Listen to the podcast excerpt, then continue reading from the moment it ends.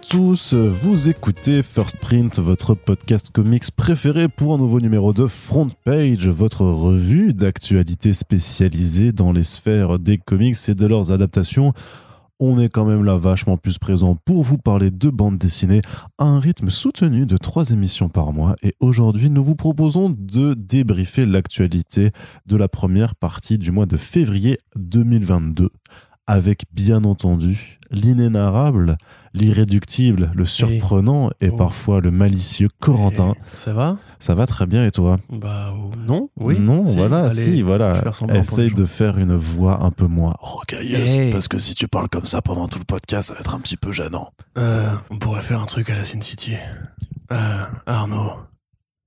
Non, ouais, bof, pas terrible, pas terrible comme imitation, mais ce n'est pas grave, il y en a d'autres en préparation pour cette émission. Je sens les pubs Leclerc revenir, peut-être, non, je ne sais pas, je ne voudrais pas faire de fausses annonces, même si je sens que vos espoirs se sont ravivés instantanément. D'ailleurs, petit mot juste peu que pour vous remercier, puisque à la suite du dernier front page, vous avez été nombreux à commenter sur notre site sur euh, bah, votre découverte des comics, depuis quand vous en lisiez tout ça. Donc, euh, on essaye euh, voilà, de, vous poser plus de questions dans les émissions, mais n'oubliez pas voilà, qu'on a quand même un site et des réseaux sociaux qui sont ouverts pour que vous puissiez réagir à ces sujets. Et on lit, en tout cas, parfois on n'a pas tout le temps le temps de vous répondre on- et on essaye de le faire, mais voilà, en tout cas, ça fait super plaisir de voir que vous avez réagi et que vous avez partagé vos propres expériences de lecteurs et lectrices. Donc, continuez comme cela. Et tout de suite, on commence par la partie comics avec plein de bonnes nouvelles. Et quand je dis bonnes nouvelles, bien entendu, il faut comprendre que c'est de l'ironie, puisque ce ne sont pas du tout des bonnes nouvelles. Puisque déjà, ben, le FIBD, c'était une bonne nouvelle qu'il soit décalé au mois de mars. Donc, Bah c'est du, du 17 au 20 mars prochain. Par contre, ce qui est un petit peu moins, euh, ce qui est un petit peu moins une bonne nouvelle, c'est que bah, sur le secteur des comics, pour l'instant, il n'y a, bah, y a pas d'éditeur.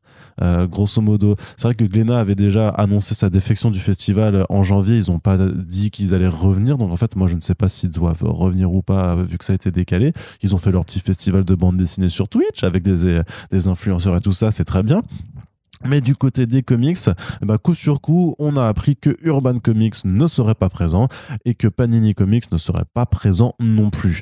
Alors il y a même des éditeurs dont on avait l'habitude qu'ils ne soient juste pas présents, qui n'avaient pas de stand, parce qu'il faut savoir qu'un stand au FIBD, ça coûte Tadaron, clairement, et peut-être euh, même plus, c'est assez cher.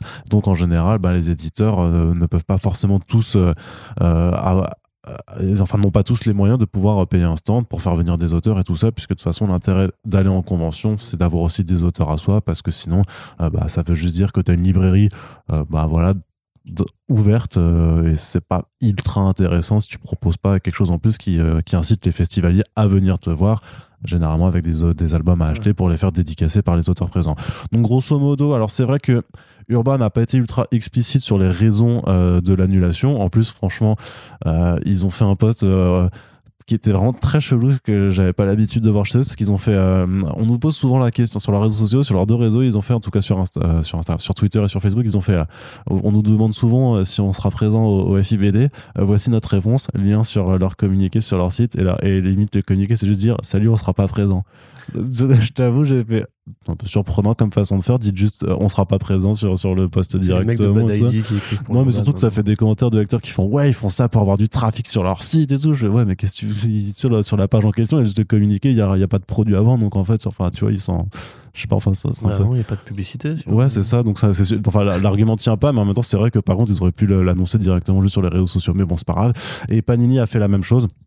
Euh, Pour dire, eux, ils ont, été, ils ont été plus explicites et c'est à mon avis les mêmes raisons de toute façon pour tous les éditeurs. C'est qu'ils ont dit que, bah, d'une part, euh, le premier intérêt aussi du, du festival, c'était souvent de pouvoir provo- de proposer des titres en avant-première. Là, le décalage de deux mois fait qu'ils peuvent pas ajuster leur planning de publication pour faire sortir des titres euh, avant et les proposer en mars alors qu'ils devraient peut-être sortir après. Et surtout que bah, le délai est trop court pour pouvoir réinviter des gens. Alors, soit proposer aux mêmes personnes de venir, mais là forcément bah, les artistes aussi se bloquent des créneaux pour les festivals. Et après ben si c'est décalé ou annulé ou reporté bah, entre temps bah, eux, ils ont des travaux euh, d'autres travaux à faire. Ils ont parfois d'autres conventions euh, auxquelles aller. Et sinon ils ont juste ben, euh, des, deadlines à tenir. Donc c'est parfois très dur de, redécaler des choses. Quand c'est des artistes américains enfin ou des auteurs c'est encore plus compliqué parce que bah, en plus dans le contexte de crise sanitaire tout ce genre de choses là on sait on sait parce que Panini a mis en vente des, trucs qui étaient censés arriver pour la FIBD. Donc on, comprend grosso modo qu'il y avait Pépé Larraz notamment qui devait venir. Ça serait vachement cool, tu vois. Euh, du côté de, Urban, donc il n'y a pas eu de communication, mais on imagine que c'est un problème aussi de, bah, de sortir en avant-première qui ne sont plus des avant-premières et d'auteurs qui devaient venir et qui ne peuvent plus venir et que c'est euh, trop difficile en l'espace de deux mois en fait de recaler des, des nouveaux invités. Donc grosso modo, ça ne sert à rien de payer bonbon un stand pour avoir juste des bouquins euh, que tu peux retrouver littéralement euh, à ta librairie à côté de, de chez toi. Euh, clairement, tu vas pas aller à Angoulême juste pour acheter des bouquins.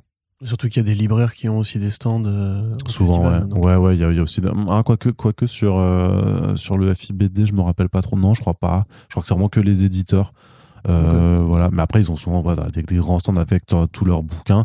Mais donc euh, et- mais t'as des librairies aussi dans la ville d'Angoulême hein, techniquement. Donc bon donc voilà. Donc pas pour l'instant pas on attend des nouvelles de Delcourt. Enfin en tout cas de la branche comics de Delcourt. Mais moi je suis assez mitigé, enfin pas mitigé, mais assez craintif sur le fait que, euh, ben, grosso modo, il n'y aura pas euh, de- d'auteurs internationaux. Par contre, euh, Comics Initiative sera présent, donc il y aura des auteurs de, de, chez eux. Euh, Magazine sera présent? Oui, c'est vrai aussi. Attends, et, techniquement, l'anniversaire. ouais, techniquement, bah, c'est des comics hein, à la base. Bah, attends, complètement. Les, les comics Disney, euh, il faut pas, il ne faut pas l'oublier. Puis euh, Carbax, Don Rosa, tout ça, c'est quand même un très bel héritage de, de la bande dessinée. Euh, Kinaï, Kinaï aussi sera, pardon? Rosa, il est italien. Ouais, mais euh, Ah. C'est du Fumetti. Oui, mais ce que je veux dire, c'est que. Oh, tu m'emmerdes. Bien sûr qu'il y a des artistes européens qui ont après aussi pour des œuvres qui sont, euh, qui sont d'un héritage américain. quoi. Voilà, tout ça, va tout de suite à Ouais, jouer. je jouais sur les mots, les Italiens. Ouais, ouais. gna, gna, gna. Depuis quand tu défends les Italiens en plus, toi hein Voilà. Depuis non, mais voilà, il y a aussi, que, il y a aussi Kinaï qui sera présent, on le sait.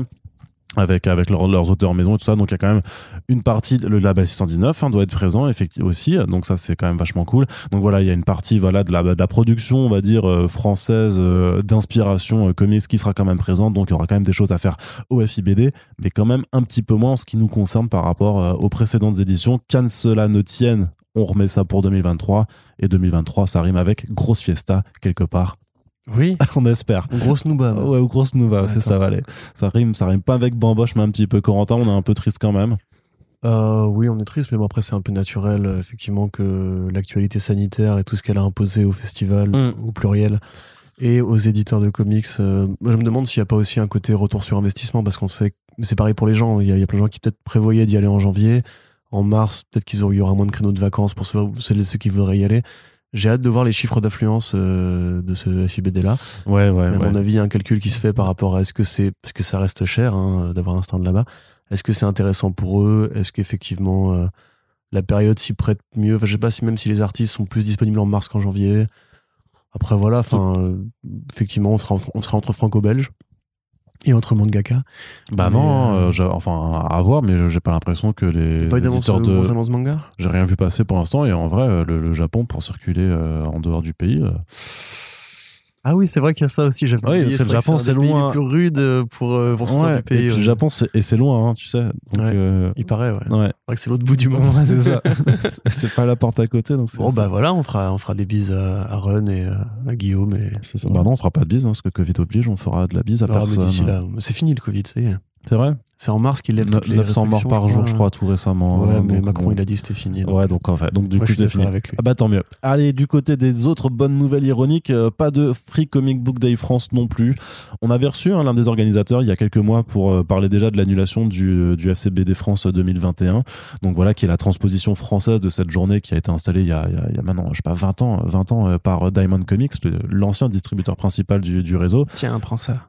et, et qui en fait proposait tous les premiers samedis du mois de mai aux comic shop participants avec les éditeurs participants d'avoir en fait des comics gratuits. Et pourquoi donc faire Et pourquoi faire Et pas euh, pour contrer une éventuelle pénurie de papier toilette euh, dans le futur, mais euh, tout simplement pour proposer des bandes dessinées à découvrir et que après vous ayez envie de revenir dans les comic shops pour lire d'autres bandes dessinées.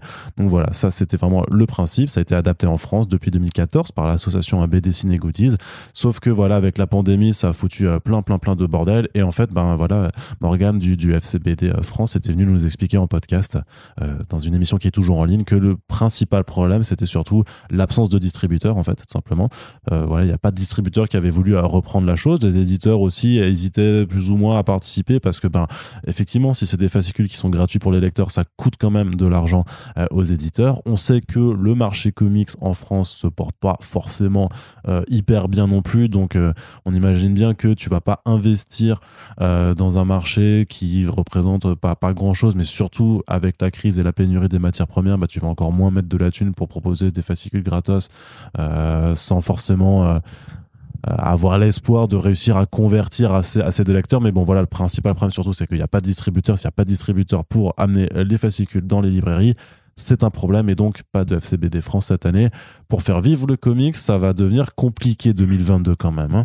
Est-ce que ça, enfin, ça va manquer vraiment beaucoup euh, dans le cas d'une année qui a déjà justement remplacé ce genre d'événements qui sont censés attirer les gens vers les librairies spécialisées, là où maintenant on a les offres à petit prix qui déjà font ce travail de sap. Euh, même si après on a toujours le, débat de est-ce que ça rebondit ensuite en lecteur euh, régulier, enfin pérenne. mais c'est vrai que quand j'avais fait justement les, les offres de l'année dernière sur les Panini Marvel à BDNet Nation, qui est un peu mon fief, il y avait vraiment déjà des tonnes de gens euh, qui venaient juste pour ça, entre guillemets, s'intéressent peut-être au reste du truc. Euh. Bah justement, en général, peut-être que s'ils viennent juste pour ça, c'est toujours le. On a déjà eu cette discussion plusieurs fois, c'est est-ce qu'ils viennent juste pour ça et justement, ils ne s'intéressent pas aux autres prix, aux autres comics parce que bah, le prix est sensiblement deux à trois fois supérieur par rapport à ces offres à petit prix. Mais surtout, ce qui est, enfin, le truc, c'est que par rapport justement à ces offres-là, au, au CBD, attention, il y a du FIBD, du FCBD. Le FCBD France, l'avantage, c'est que tous les, enfin, quasiment tous les éditeurs de comics pouvaient participer. Parce que pour faire ces offres à petit prix, où c'est souvent quand même des prix cassés, c'est-à-dire que les éditeurs sont pas rentables du tout euh, en général sur, sur ces offres-là, au moins euh, sur le FCBD, tu pouvais avoir aussi du iComics, du Achilleos, du Bliss, euh, du Kinaï, du Comics Initiative. Il y avait même Monsieur Toussaint l'ouverture qui s'y était mis. Voilà, il y a plusieurs éditeurs en fait qui étaient même pas forcément estampillés vraiment très marqués comics en France, mais qui se proposaient de jouer le jeu parce qu'ils avaient des publications qui vraiment avaient cet ADN qui, qui, qui transpirait là-dedans. J'imagine que cette année, Rutsev aurait pu participer aussi, par exemple, mmh, pour promouvoir un, un, futur titre 619. J'essaie d'être positif, d'amener un peu de nuance dans cette Non, faut pas être, faut pas être positif dans le contexte actuel. Être positif, ça n'a plus le même sens. Euh. Figure-toi, Corentin. Covid d'ailleurs, big up les gars. Eh ben bravo. Ouais, eh ben, bravo. On ne sait pas comment tu fais. Écoute, je vais te. Bah j'ai pas de vie euh, depuis quelques temps maintenant. Écoute, bah écoute, je vais me mettre de la salive et te... voilà, et peut-être qu'avec de la chance, on ne sait pas. Merci Arnaud. Bah de rien. Ça me fait plaisir. Encore des bonnes nouvelles du côté de l'édition VF puisque le secteur va bien. Franchement, c'est on, on, a tout mis au même endroit. Ouais, c'est ça. Non, non, mais non, mais on fait ce podcast, on commence avec une grande dose de trucs. Une fois que vous aurez fini d'écouter cette partie, vous ferez hum, où sont mes antidépresseurs? Je vais aller les chercher. Avec la voix de Merci Simpson. Ouais, c'est ça. Mmh, antidépresseurs. Je vais mettre du sucre dedans et puis ça ira mieux après. Alors, du coup, non, mais c'est un, un, un, communiqué qui était intéressant à, à aborder. C'est vrai qu'on va essayer de pas partir sur un débat de, de, de, 3 heures non plus, qu'on n'a pas le temps dans cette émission, mais ce sera bien d'y revenir. D'ailleurs, je, demande hein, au, des éditions, enfin au, directeur des, éditions Rackham, si jamais il nous écoutait ou que quelqu'un qui le connaît nous écoute, ben, euh, on a grave envie d'en rediscuter avec lui, qui a fait un long communiqué en fait pour dire qu'ils ne sortiront pas de nouveautés en 2022 et c'est un problème assez général en fait qui touche tout le secteur de l'édition et de, de, la bande dessinée euh, de façon générale. C'est vrai qu'il y a eu pas mal de rapports notamment avec euh, le, rapport de, de, GFK en association, en association avec le FIBD pour montrer la santé insolente du milieu de la bande dessinée, qui en fait cache le fait que tu as effectivement des titres qui draine tout le secteur vers le haut, mais ça masque beaucoup, beaucoup de titres, notamment dans les maisons d'édition les plus indépendantes, en fait, ont simplement du mal à exister. Pourquoi? Parce que euh, y a des nouveautés toutes les semaines et que pour euh, pouvoir survivre en librairie, ces nouveautés, en fait, doivent être mises en avant par les libraires. C'est aussi le boulot des représentants, en fait, de, de, les vendre aux libraires, mais les libraires n'ont pas le temps de tout lire, ils n'ont pas le temps forcément de, pouvoir tout placer. Et au final, bah, ils gardent que ce qui s'est très bien vendu la semaine euh, en question et tout ce qui s'est pas vendu doit repartir bah, dans les retours et souvent bah, ça finit au pilon chez, euh, chez les maisons d'édition. Et ce qui fait que c'est un, un, cercle assez vicieux où au final bah, c'est les titres les plus connus en fait déjà ou qui ont une équipe créative parmi les plus importantes qui vont être sélectionnés et on va qui vont avoir le plus d'exemplaires commandés euh, par rapport à d'autres qui sembleraient un petit peu plus risqués ou qu'on connaît pas. Donc on n'a pas eu le temps de les lire donc on n'en commande pas. Et de, de, facto ben forcément c'est ceux qui ont été le plus commandés qui vont aussi être les plus vendus parce que auprès du public c'est aussi ceux qui ont la plus grande aura.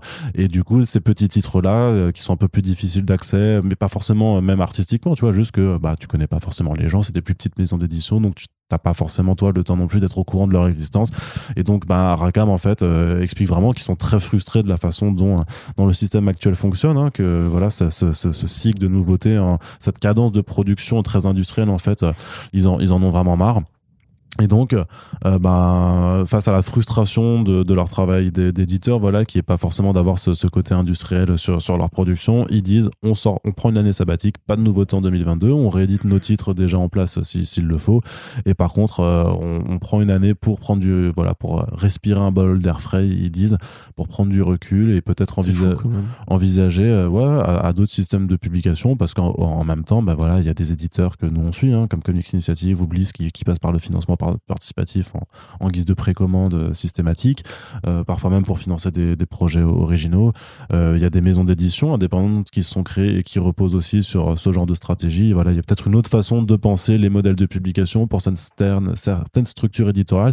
Et pourquoi on vous parle de Rackham? Parce que c'est vrai qu'on n'en parle pas souvent et pas assez, alors qu'on devrait, c'est parce que c'est quand même eux qui ont, qui ont la dernière édition en date du, Sin City de Frank Miller, mais ils, publient aussi des auteurs de, de, de Franco, de, de, comics américains un peu plus underground, comme Daniel Close, euh, comme Joe Sacco aussi, voilà, qui sont quand même des, euh, des, des, gens qui font de la BD, euh, on va dire, de très très haute qualité, mais qui forcément on trouve un petit peu moins écoute dans notre vision, dans notre rapport à la, à la pop culture. C'est pas bien. On essaiera aussi de, de, se corriger un petit peu à partir du, de leur retour en 2023. enfin, je, je, c'est moi, c'est moi l'inculte. Parce que moi, Joe Sacco et Daniel Close, j'aime bien, tu vois. Oui, oui, je sais, mais moi, j'aime bien. On peut en parler si tu veux. Oui, bien sûr, on peut en parler quand je les aurais lus, quand je les aurais lus. Mais j'ai pas eu le temps de, de, tout lire, quoi. T'es Cornelius? Bien sûr. Ouais. Ok. Ouais, ouais, je les ai reçus.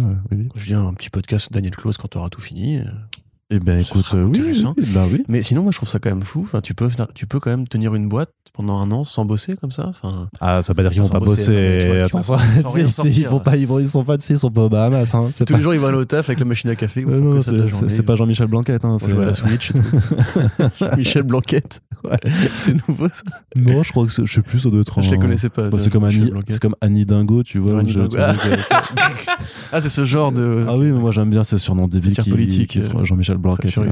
Mais ouais, enfin, euh, effectivement, le communiqué est pas très, pas très enthousiasmant. Euh, mais en même temps, il traduit un truc qu'on qu'on sait maintenant. Effectivement, les rapports de GFK et les, la santé générale du secteur font que, de toute façon, c'est vraiment une, une surprise. Euh, de la même façon que, voilà, on sait que pour Cornelius, ce sera compliqué après, enfin, une fois la fin de la licence close perdue, enfin, Daniel Close perdu. moi, je suis préoccupé, on va dire, mais comme d'habitude, j'essaie d'être un peu optimiste. Euh, ce qu'il faut, c'est même pour vous, en fait, qui nous écoutez, de, quand vous passez devant le rayon Batman, Superman, etc., peut-être de jeter un œil euh, au rayon d'à côté où il y a des, des, reliures un peu plus bizarres et, et, des projets un peu plus risqués et juste d'être curieux et de tendre la mm. main et tout. Genre là, tu vois, récemment, moi, je suis passé euh, encore une fois en librairie. je comptais me prendre Velvet et Velvet. merde, Reckless le nouveau. Ouais et puis peut-être aussi un, un, Panini que j'avais pas en, Marvel récent. Finalement, je me suis arrêté au rayon où il range les romans graphiques. Et vous voyez, derrière BD Nation, c'est une sorte de grande étagère euh, marron, euh, qui est très jolie. Et j'ai pris euh, l'entaille, un truc de Cornelius aussi, et puis mmh. le Whisky de comment s'appelle? Ed Piscor. Finalement, je regrette pas du tout. J'en ai eu pour pas cher en plus, c'était super cool.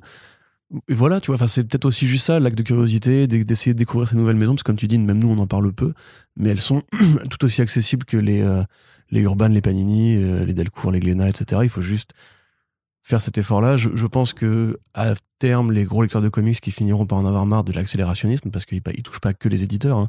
Il y a aussi beaucoup de fans de comics qui commencent à en avoir un peu assez de voir une telle production de super-héros et qui n'arrivent pas à tout suivre aussi.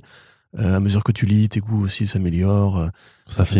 Voilà, ça fine, sera, tu, tu vas des produits plus rares, tu, tu demandes autre chose que ce que tu consommes déjà. Donc peut-être qu'à terme, effectivement, celles et ceux qui déjà sont euh, bien implantés dans le marché du, du super-héros ou de la BD en général finiront par aller vers les offres de niche, un peu ce qu'on a tous fait finalement. Ouais, et puis il euh, faut savoir aussi que voilà, il y a pas mal de ces ouvrages. euh, si jamais euh, vous n'avez pas forcément les moyens, parce que c'est vrai qu'on est toujours nous, vu qu'on est maintenant jeunes actifs et que ben voilà, on brasse quand même grave, grave, grave de la thune hein, avec nos avec nos métiers respectifs. Oui, les, bi- les bibliothèques en fait permettent aussi d'avoir cette curiosité et à moindre coût, parce que les abonnements c'est quand même peanuts. Enfin, moi j'ai, c'est clair, cla- cla- clairement bon, c'est quelque chose que moi je fais plus par rapport au, au métier qui fait que effectivement je peux avoir un accès au bouquin qui va qui est très privilégié. Mais avant ça clairement, moi, les bibliothèques, euh, pendant euh, de, de- de mon lycée jusqu'à même à la fin de ma thèse, moi, j'avais euh, des abonnements aux bibliothèques qui m'ont permis de dire quantité, quantité de bouquins.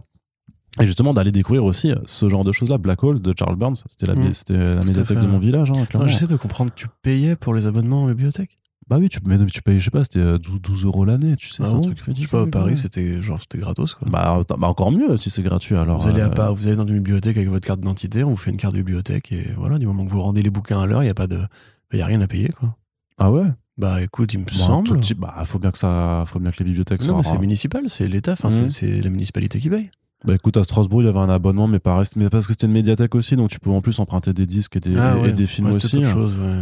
Mais euh, c'était pareil, c'était 12 euros l'année, je crois. Tu vois la médiathèque Ellenberg, à côté de chez République, euh, vers Bel Air, à Picpus, entre Bel Air et Picpus Non, mais c'est pas Bah grave. voilà, c'est une super bibliothèque. Et pareil, là, si vous allez au rayon comics, vous avez énormément de choses, même des machins assez rares. Genre, j'avais découvert Top 10 de, euh, de Moore, l'ancienne édition de Mmh. Panini, si je dis pas de bêtises. Ouais, parce qu'en plus, ils doivent, avoir des, hasard, euh, ils, ils doivent avoir aussi des vieilles éditions de BD. Tout Ah, mais ça plein, être- plein. Et par contre, les, les, tran- les transmettre ne sont pas au complet. Parce qu'il y a des mecs qui ont volé sur- sur certains tomes et qui les ont jamais ramenés. Ça, c'est J'étais dégoûté. Ouais, ça, c'est pas cool, par horrible.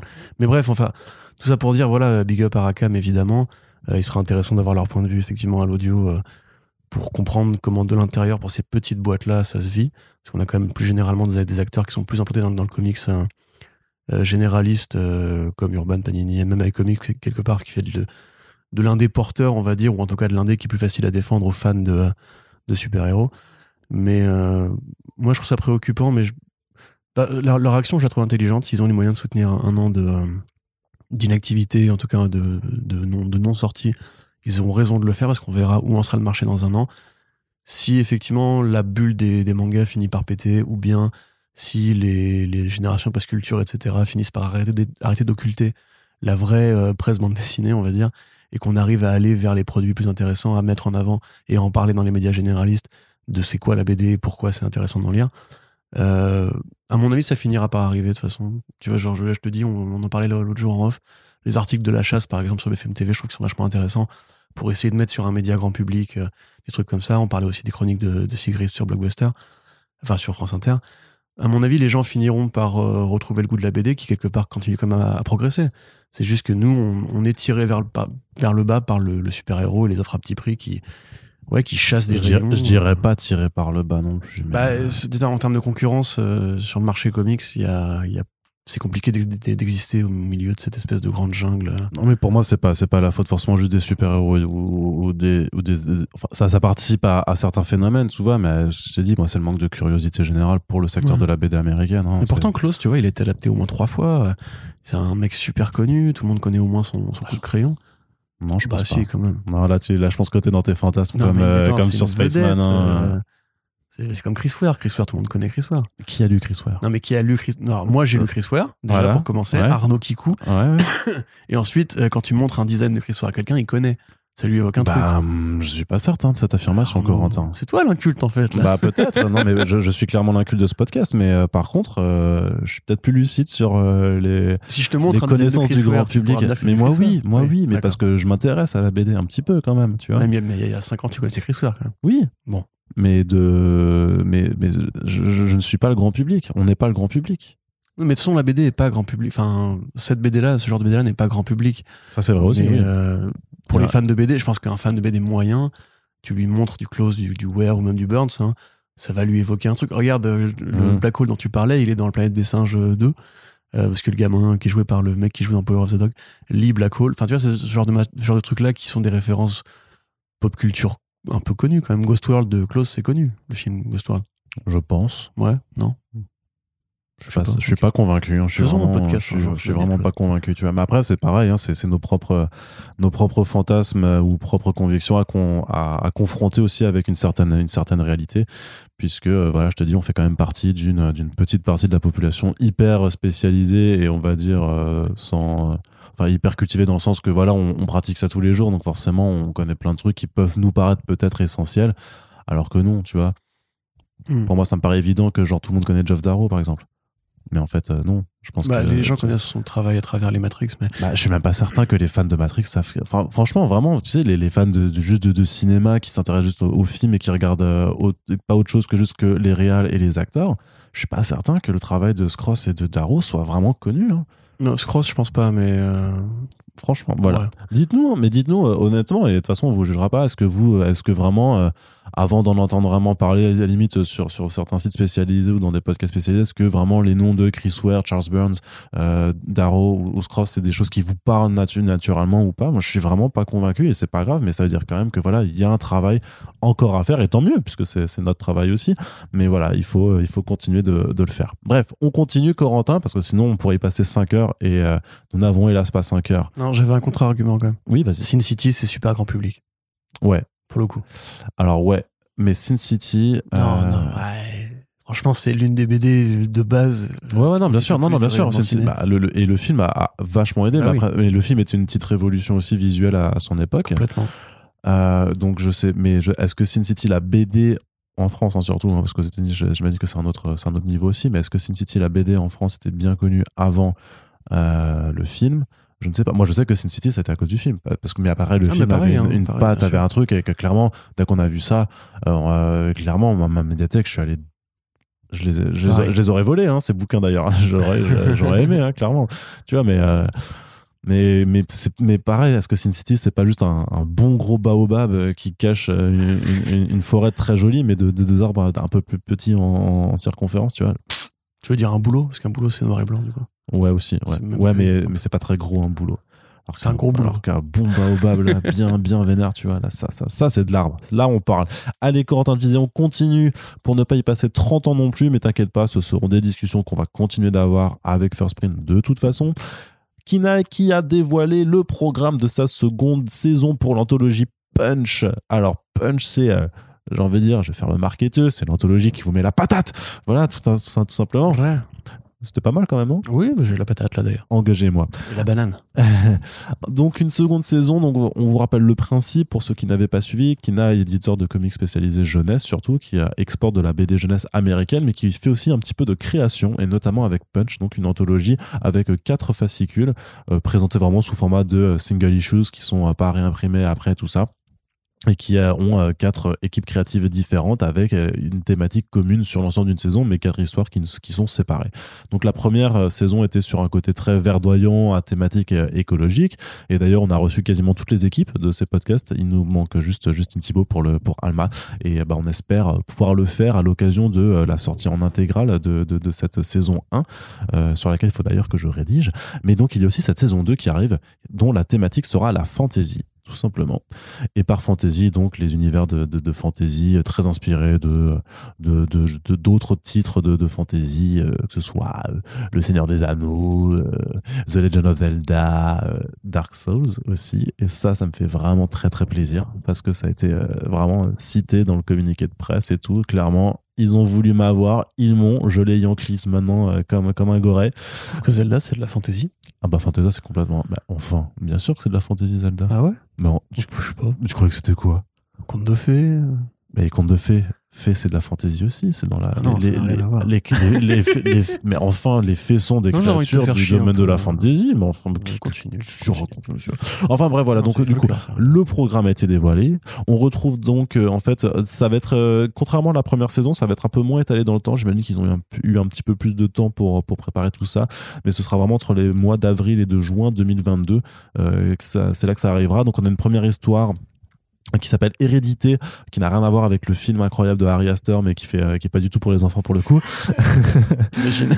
T'imagines le truc Donc c'est, c'est- Roman graphique jeunesse, hérédité. Donc c'est écrit euh, par euh, Jonathan Garnier et dessiné par Outre Ciel. Alors Jonathan Garnier, c'est un nom assez connu quand même dans, dans la BD maintenant. C'est, il vient du secteur du jeu vidéo. Il a beaucoup bossé chez Ankama. Il a d'ailleurs, on l'a retrouvé sur l'anthologie euh, Doggy Bags du label 619. Euh, il a aussi fait des albums jeunesse très remarqués comme Timo l'aventurier, dont Lise nous parlait à l'époque sur 9e art par exemple. Il y a aussi Bergère Guerrière qui a été d'ailleurs nommé cette année dans, dans, dans la sélection du Fauve Jeunesse du FIBD. Donc voilà, un auteur talentueux qui signera deux histoires d'ailleurs pour cette saison 2. Donc il y aura Hérédité Est dessiné par Outre-Ciel, donc un artiste lillois qui a fait notamment de la bande dessinée euh, avec quelque chose qui s'appelle Talion, un de ses premiers projets, mais aussi La Tarte au Piment. c'est un truc qui a été financé, sur Ulule, je te dis, faut que tu ailles voir, franchement, c'est trop, trop chouette le, style artistique, le style artistique, pardon. Et donc, Hérédité, voilà, ça, s'intéresse à, Iana, donc une, jeune femme qui, enfin jeune fille surtout, qui vit avec son père adoptif Robin dans un village plutôt plaisir, qui d'un coup en fait va voir son passé euh, débarquer euh, et ses origines en fait, puisque ben voilà, elle est, elle est promise à un destin plus glorieux qui n'y paraît. Ensuite, on aura également en avril un titre, un autre titre qui a l'air vraiment trop chouette, qui s'appelle Coriandre et Estragon de Anaïs euh, Mamar. donc, c'est en fait bah, les personnages qui, qui s'appellent comme ça, qui s'appellent Coriandre et Estragon, euh, qui en fait euh, travaillent dans une auberge euh, secrète dans un royaume de Batavia, qui sert de refuge aux monstres à, à, qui sont affaiblis après leur combat. Et puis un jour, il y a une guilde euh, qui a, enfin un ancien compagnon de guilde d'Estragon qui, qui arrive. Et voilà le lien qui, qui unisse les deux, puisque l'un est le père adoptif de l'autre, en fait, va être mis à rude épreuve quand, quand voilà cet ancien membre de sa guilde va revenir. Les designs, voilà, donc tous les designs sont à, retrouver sur un article qui a été fait sur comicsblog.fr. Vous tapez Punch Kinaï, euh, vous, vous le trouvez rapidement. Le lapin, il est trop bien. Et ouais, non, le design est super. Euh, le, dessin est mortel, quoi. Vraiment, ça, c'est très, très, très mignon, mais c'est, plein de personnalités. Il y a des, des schémas de l'auberge en question et tout qui sont vraiment, vraiment mortels. Le, effectivement, c'est Estragon, c'est une forme de, ouais, de lapin avec un, un cache-œil, du coup, un peu. Euh, enfin, voilà, c'est, vraiment, c'est super chouette. Il y aura aussi Catharsis, de, donc de nouveau de Jonathan, de Jonathan Garnier avec Camille Letouzé, qui là arrivera en mai 2022. Et donc là, c'est clairement le titre qui semble être inspiré des From Software, de, de ambiance Dark Souls, euh, clairement. Donc forcément, ça. il y a des gens habillés en noir avec des armes. c'est ce que ça veut dire. Hein, Ferme ta gueule, putain, tu comprends pas ce que c'est l'ambiance Dark Souls. Donc voilà, c'est, ça s'appelle Catharsis et c'est une troupe de héros, donc un paladin, un mage, une vieille guerrière et un archer euh, en fait, qui euh, vont, euh, en grosso modo, ça a l'air vraiment d'être le, le, passage juste avant le gros combat de boss de Dark Souls, mais justement, avant ce gros combat, en fait, bah, il y a un peu tous leurs doutes qui, qui reviennent comme ça, et ça, ça va être compliqué pour eux. Camille Le Touzé, qui est passé par l'école des Gobelins à Paris, qui est storyboardeuse et qui a notamment travaillé sur la série d'animation Big Hero 6 et aussi sur Arkane, le, le, hit français de Netflix. Donc là aussi, pareil, grosse équipe créative quand même, et voilà, des designs, des designs qui ont l'air ultra cool. Et puis à la fin, on aura Valentin Sèche. Donc Valentin Sèche, qui est un auteur déjà, euh, déjà bien connu, euh, même chez Kinaï, hein, parce qu'il avait fait The World. Et d'ailleurs, on attend encore le, son Samurai Gun, euh, chez, eux, qui doit arriver cette année. Et donc là, là, on est clairement, vu le visuel qui a été dévoilé, on est complètement sur l'inspiration Zelda, puisque même la, la, couverture, en tout cas le design, là, c'est la, c'est la jaquette de, enfin, c'est un, visuel de Majora's Mask, clairement, qui a été, qui a servi d'inspiration. Bah, l'œil du canard, surtout. Hein Même le logo, espèce de. Non, mais la, composition, le héros c'est Link, t'as la lune derrière qui est clairement la lune de Majora's Mask aussi. Non, mais vraiment, regarde de nouveau le. je l'ai sous les yeux. Voilà, c'est bah, Non, mais oh non mais voilà. Et donc bah, ça nous parle d'une fille qui est touchée par, par une malédiction et transformée en monstre et qui rejoint euh, l'œil. Euh, donc c'est un groupe d'aventuriers jardiniers qui luttent contre la, contre la propagation de cette malédiction en fait en combattant des arbres démons. En fait c'est génial, t'as un côté ouais... Euh, écolo aussi ou je sais pas dans le truc mais voilà des, arbres démons en fait et qui du coup c'est des aventures jardiniers qui doivent je sais pas découper les, les, attends Zelda il faisait la enfin Link il faisait la tondeuse hein, dans tous les Zelda oui c'est vrai aussi c'est c'est pas mal quoi. Et, euh, et en fait voilà enfin Valentin Sèche aussi un rapport à la fantasy parce qu'il avait publié en 2017 un sketchbook un sketchbook qui s'appelle Pocket Night euh, voilà qui avait plein plein de, de, dessins aussi dans ce registre donc c'est euh, bah, c'est complètement euh, pertinent et, en toute logique en fait que qu'on le voit aussi euh, participer à, à, cette édition. Donc euh, voilà, ça a l'air vraiment très très cool. Ça arrivera ce printemps, on vous en reparlera pas forcément. Et puis ben moi je suis carrément chaud pour aller refaire des podcasts avec chacune des équipes mmh. créatives s'ils sont chauds. Donc envoyez les SP de Samurai Gun s'il vous plaît les enfants. Mais il n'est pas encore sorti. Hein. Ouais, mais envoyez quand ça, sortira. Oui, oui, ça donc donc ça arrivera. Donc voilà, on est content euh, sinon, juste pour faire le petit point sur certaines nouveautés d'éditeurs indés qui sont sortis, euh, deux titres à vous, juste à vous parler. On en reparlera sûrement dans, des back issues, mais c'est juste pour dire que ça existe et donc c'est par rapport à, à, notre envie d'attirer votre attention dessus. Catch and Release qui est sorti aux éditions Aquileos. Euh, alors, Catch and Release, c'est un polar, c'est assez petit format puisque c'est 80 pages. C'est Ed Brisson. voilà, qui est écrit par Ed Brisson et qui est dessiné par Et oui, l'artiste Lisandro Esteren. Merci. Je suis rapide. Hein. Et qui, euh, et qui en fait, euh, en fait, c'est voilà, grosso modo, c'est euh, deux arnaqueurs qui font un, un coup à la voiture volée, c'est-à-dire qu'ils ont volé une voiture, ils la revendent, ils font une annonce pour la revendre, et quand les acheteurs se présentent avec du cash, en fait, bah, ils, ils leur extorquent le- leur, leur thune. Et sauf qu'il y a un jour, cette arnaque, ça va partir en couille et ça vire dans le bresson. Et ce qui est super intéressant avec ce titre-là, c'est vraiment pour sa patte graphique, parce qu'en vrai, je, je, je sais pas en fait comment euh, comment l'artiste l'a dessiné mais grosso modo c'est du crayonné en fait avec des niveaux de gris avec des lavis de gris vraiment un petit peu genre a- aquarelle quoi. Mais franchement c'est un rendu graphique qui est super intéressant. C'est assez euh, du coup c'est euh, voilà c'est vraiment assez chouette comme comme comme style. Et donc euh, clairement euh, ça fait partie de, ces petits titres qui sortent chez Achilleos donc euh, structure indépendante euh, qui a été assez précurseur sur pas mal de grands noms du comics indépendant aujourd'hui en France. euh, comme Rick Remender comme Greg Rucka par exemple comme euh, Daniel Warren Johnson aussi Yann Culbard aussi. Yann Colbard, effectivement, donc il y a plein de travaux de qualité à retrouver chez eux. Euh, c'est disponible en librairie, en plus c'est pour 14 euros, donc c'est vraiment un petit, un petit one shot. Ça fait vraiment un peu penser au Pulp, tu sais, de, sorti chez, euh, chez Delcourt, qui est aussi bah, genre à 13,50 et, euh, et que c'était un petit récit de, de, moins de 100 pages aussi. Donc voilà, assez catchy, qu'on vous invite à retrouver en librairie et également du côté des structures indépendantes qu'il faut soutenir. Delirium publie le quatrième volume du, du The Mask, la, première série de, Dark Horse. Donc si vous aimez la violence euh, outrancière, euh, les délires euh, voilà graphiques vraiment exubérants, on vous recommande cette série tout simplement. Mm, Dernier volume a priori. hein, Ouais, dernier et dernier volume à venir. Également du côté des annonces, bon, je sais pas si on vous invitera à aller y voir, mais ça a le mérite d'exister. Euh, la série Alien de Philip Kennedy Johnson et Salvador Larroca arrive à l'été prochain chez Panini Comics, ce qui signe la venue euh, des comics euh, Alien et Predator en France. Ah, je suis trop content. Alors, je ne sais pas si tu seras content pour cette annonce, mais dans leur annonce, ils ont dit euh, c'est le premier titre sur les xénomorphes en attendant d'autres grosses annonces. Donc, j'y-. J'imagine que bah, s'ils font les omnibus des, des séries aliens originales de Dark Horse, euh, comme Marvel a commencé à les éditer, effectivement, là, on sera un peu plus content, puisque là, il y a du matériel euh, carrément de, de qualité. Ça fait aussi nous rappeler que si vous voulez des bons comics aliens, il y a quand même les comics aliens de James Tocco, de Gabriel Hardman qui sont disponibles aux éditions Vestron et que c'est quand même de la super frappe. Même Go- après, bon, c'est pas Alien, mais Godzilla aussi. Euh, Il y a notamment le Godzilla in Hell qui est, qui est sorti avec du James Tocco également au dessin, qui est vraiment superbe euh, d'un point de vue graphique. Il faudrait qu'on vous refasse des retours là-dessus euh, dans nos, dans nos back issues. Mais voilà, ces comics existent. La licence Alien donc débarque euh, en France à partir de cet été. Bon, euh, les nouveaux comics Alien. L'histoire était pas forcément inintéressante, par contre c'est Salvador Larroca au dessin et euh, c'est c'est compliqué c'est nul. quoi. Ouais, Voilà. c'est compliqué au dessin. Tu vois, je, vais, je, je te laisse, tu vois, mais c'est moi qui dois être le méchant, là. Ouais, Tu vois, c'est de la merde. Salvador Larocque ne sait pas dessiner. ouais, c'est Il faut qu'on arrête avec Salvador Larocque. ça c'est vrai. C'est un petit peu compliqué. D'ailleurs, en général, euh, cette BD-là, tu dis l'histoire est pas inintéressante. bah, moi j'avais bien On est le- très loin du niveau de qualité des grandes sagas de, euh, de Alien chez Dark Horse, hein, quand même. Ouais. Pour l'instant, Man- enfin, Marvel qui fait du Alien, ça fait, ça fait pas des chocs à pic. C'est pas, c'est pas terrible. C'est pas des étincelles. On n'est pas content. Ouais. Et en général, là, on parlait justement du fait qu'il y avait un- des bouleaux qui cachent la forêt ou des, des baobabs, séquoias, ce que tu veux, qui cachent la forêt. Euh, typiquement, ramener Alien en France, c'est bien parce que ça va faire lire des gens. Les fans d'Alien sont encore très nombreux et ils sont, ça fait très longtemps qu'ils se déportent sur le marché des comics pour pallier au manque de films ou de séries télé Alien euh, intéressantes.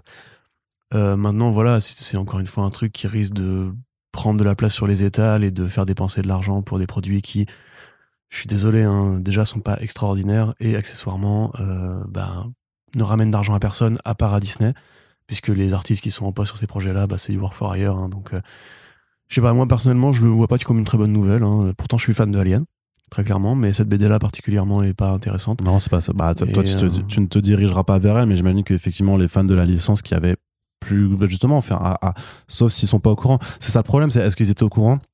Que quand même tous les mois, enfin pas tous les mois, mais que euh, tous les trimestres, il y avait quand même des nouveaux comics aliens qui sortaient chez, chez Vestron. Après, on peut dire Mais aussi non, chez Vestron que c'est du petit, que Delcourt a jamais fait les comics de Dark Horse? Si, si, y non, non, mais il y en a eu aussi. Mais ce que, ce que, ce que je- enfin, je crois, je- là, je t'avoue, je, je ne sais pas. Il faudrait que je, vérifie.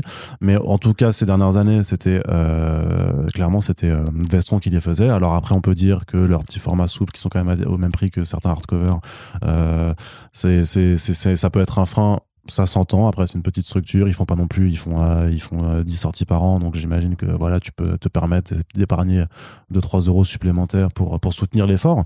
Euh, donc euh, là, j'imagine que de toute façon, eux pourront plus éditer ces, ces comics-là. Mais ces comics existaient et quand même dit, il y avait certains, certaines mini-séries récentes, du coup, mais avec des artistes complètement, complètement ouf et qui, à mon avis, voilà, méritent clairement. Plus la- l'attention des gens que effectivement la série de avec de, de, de, de Johnson et, et La Roca. Ceci étant dit, pour ceux qui ne sont pas au courant et qui du coup se rendent, vont se rendre compte que Alien de nouveau, voilà, les nouveautés euh, euh, vont arriver, j'imagine que ça les intéressera, d'autant plus qu'on sait, même si c'est pas forcément bien, que le circuit comics en France repose beaucoup sur les effets d'annonce et sur la nouveauté. Vraiment, c'est vraiment à- aux antipodes du reste du secteur qui a réussi à mieux vivre sur son fond. Donc j'imagine que ça marchera, euh, mine, de rien, Ah oui, qu'il y mais aura, voilà. façon, Évidemment que ça va marcher. hein. Il y avait certaines couvertures qui étaient jolies. Mais après, voilà, c'est pas, pas la couverture qui fait le bouquin. Mais en tout cas, par contre, ce qui est plus intéressant dans cette annonce, moi, en tout cas, de ce que j'estime, c'est les potentielles autres annonces qui- qu'il y aura. Euh, sachant que, voilà, Panini a dit grosse entre parenthèses. Donc, j'imagine que euh, c'est pas innocent non plus. Euh, et, donc, euh, voilà, on en reparlera certainement prochainement.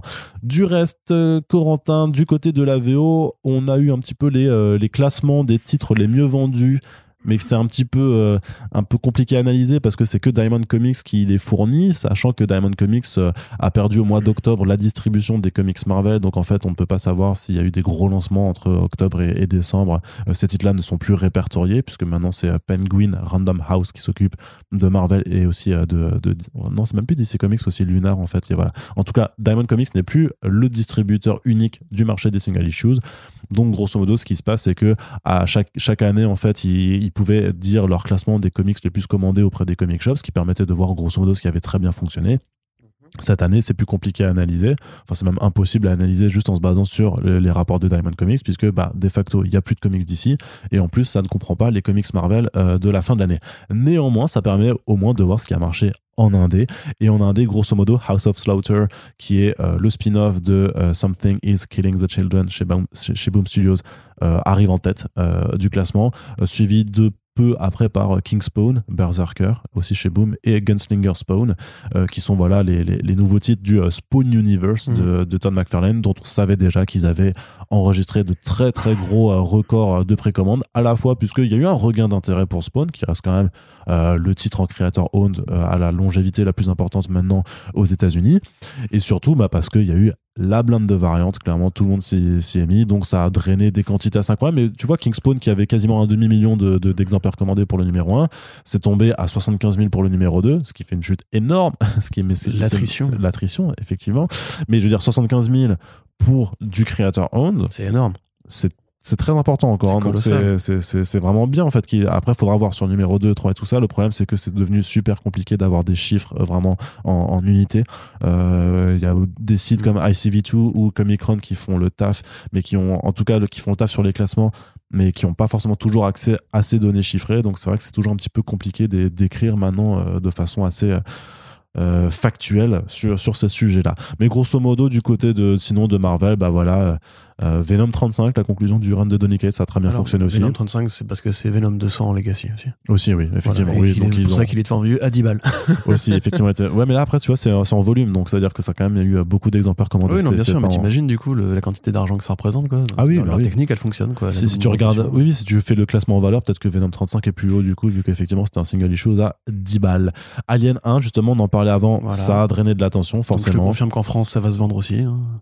Bah, je, bah, à voir. Franchement, je suis pas convaincu. Je t'ai dit, il y a des trucs qui ne se transposent pas. Something is killing the children.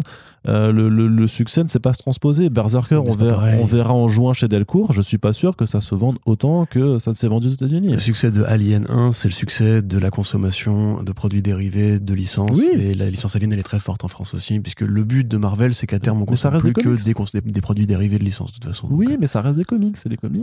eh, on verra bien. On verra bien, oui. Et sinon, bah, Moon Knight, le lancement de la nouvelle série Moon Knight. Alors là, je forcément. m'explique pas trop. le- Je pensais pas qu'on était si nombreux à être fans de Moon Knight. Euh, après, il y a Bah, aux États-Unis, aux États-Unis, Avengers hein. aussi, mais euh, Ouais, mais aux États-Unis, c'est Moon Knight, c'est peut-être un peu plus populaire. Il y avait déjà, c'était déjà su que euh, le personnage euh, avait sa série euh, sur Disney+. Euh, il y avait Day des.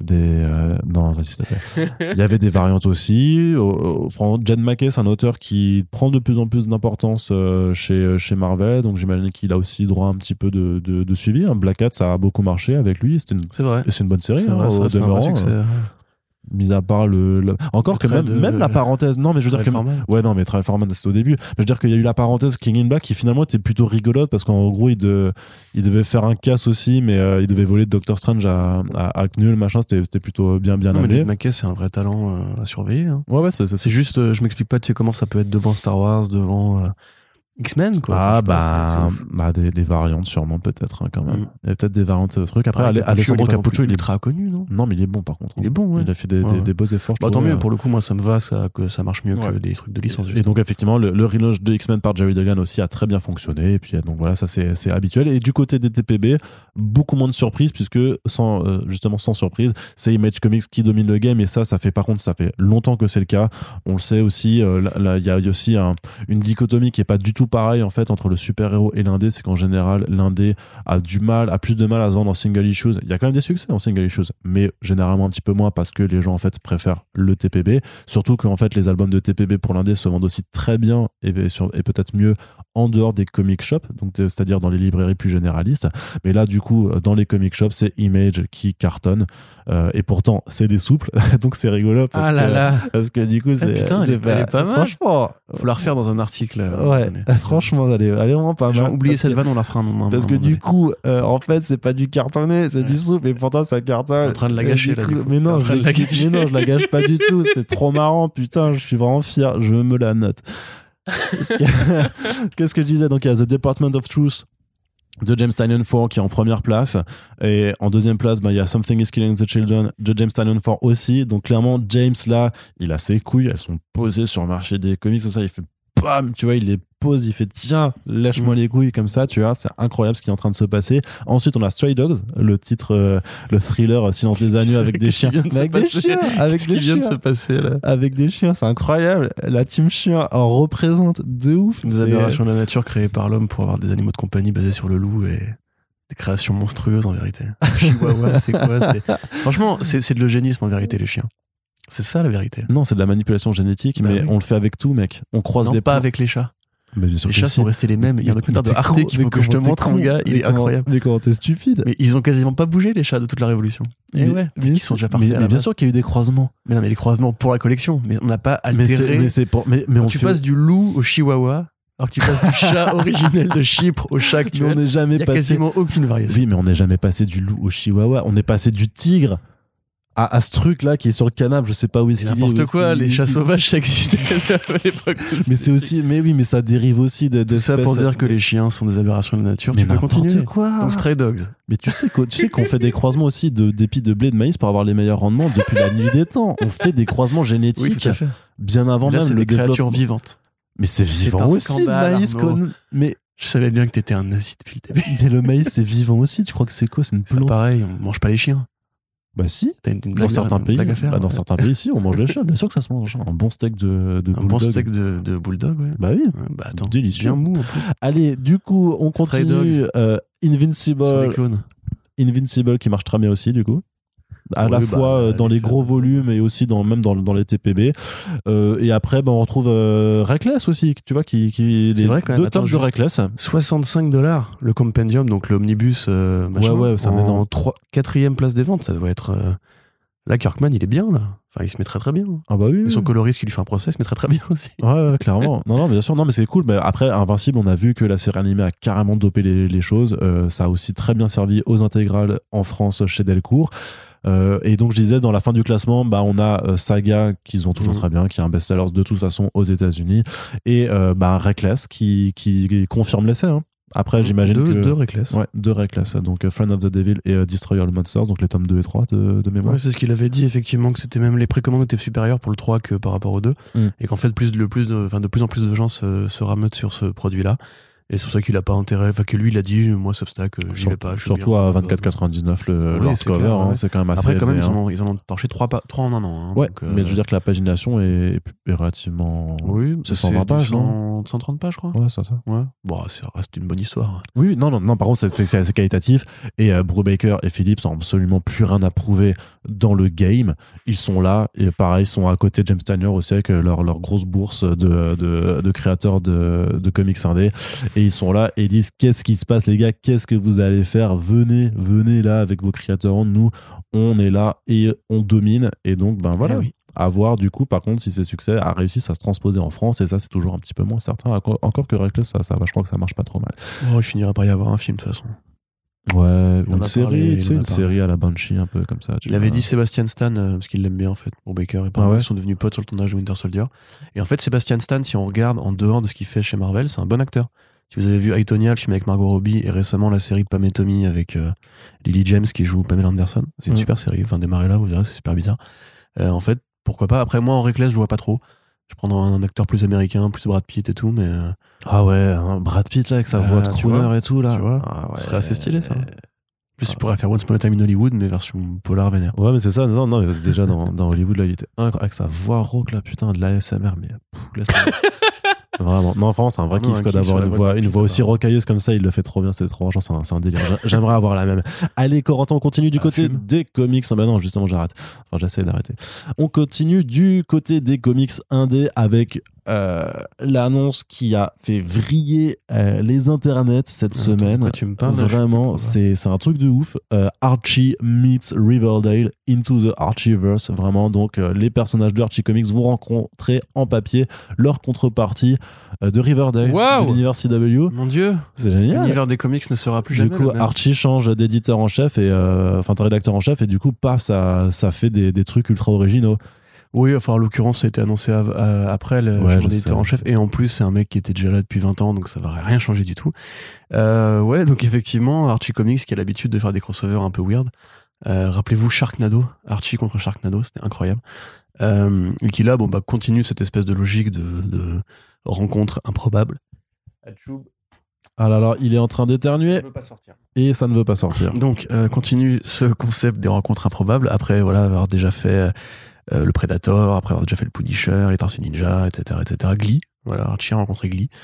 Euh, ils ont décidé de se dire, bah écoute, puisque on n'arrive plus à vendre des comics, par contre que nos séries télé elles marchent plutôt bien auprès des jeunes, euh, on va essayer de faire un croisement entre nos comics et euh, notre série télé. Donc l'idée est plutôt bonne, moi je trouve. Enfin, les héros de Archie Comics, des comics qui rencontrent les héros d'Archie Comics de la série télé, ultra brosson, ça peut être super cool. Quelque part, tu aurais même eu envie de dire, à une époque, DC aurait dû faire ça avec Gotham. Ça, le vrai commissaire Gordon aurait pu tuer Ben McKenzie et le monde aurait été mieux. Euh, mais le truc, si tu veux, c'est que c'est moins intéressant dans le sens où c'est juste un one-shot. Et encore une fois, Archie ne fait plus que des one-shots en ce moment. Il n'y a plus de mini-séries, il y a plus de. Même de mini en 3, il n'y a plus de romans graphiques, il n'y a plus d'ongoing euh, vraiment à part le titre principal.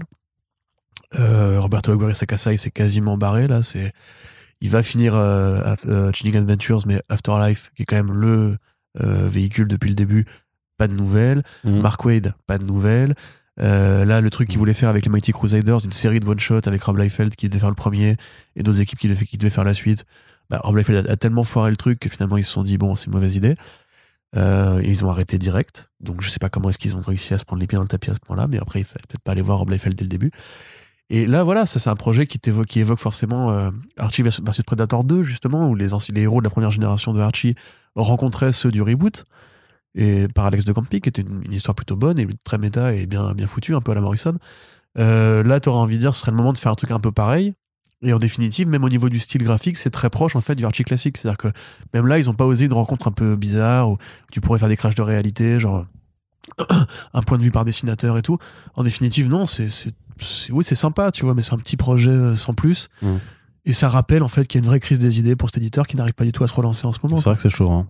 C'est vraiment, euh, c'est, euh, c'est vraiment chaud en ce moment, je trouve, chez, euh, chez Archie Comics. Quoi. La moindre news, c'est one shot anthologique. oui, je suis- non, c'est, c'est le chat en fait. Là. Hum, D'accord. Et puis l'habitude de voir euh, Polo. Donc euh, voilà, la moindre annonce, c'est des one-shots anthologiques euh, sur la Saint-Valentin, sur Halloween, euh, sur des spin-offs, encore une fois, des séries télé comme euh, Madame Satan ou euh, le truc de Véronique Affiche sur Sabrina. Et encore même ça, on n'a plus de nouvelles. À un moment donné, tu te dis, ouais, non, mais les, les gars, il va falloir faire un Kickstarter à un moment donné, ou, enfin, C'est Archie, ils ont pas besoin de faire de Kickstarter. C'est ça, voilà. hein. ou faire une levée de fonds, parce qu'en plus, ils ont de l'argent, quoi. Ils ont l'argent de la CW, ils ont l'argent de Netflix, et ils ont l'argent de Netflix indien maintenant, euh, pour leur film Bollywood, là. Ouais. Bah justement, peut-être que ça part là-dedans plutôt que dans les comics. Peut-être qu'après, ils vont faire des partenariats avec Graphic India pour faire des romans graphiques jeunesse euh, en Inde. Mm. Mais c'est quand même bizarre parce qu'il y a quand même un, un vrai potentiel de faire des bonnes séries avec cet univers-là. Et oui, je on dirait qu'ils ont juste baissé les bras et que maintenant ils occupent le terrain. Et, Ouais.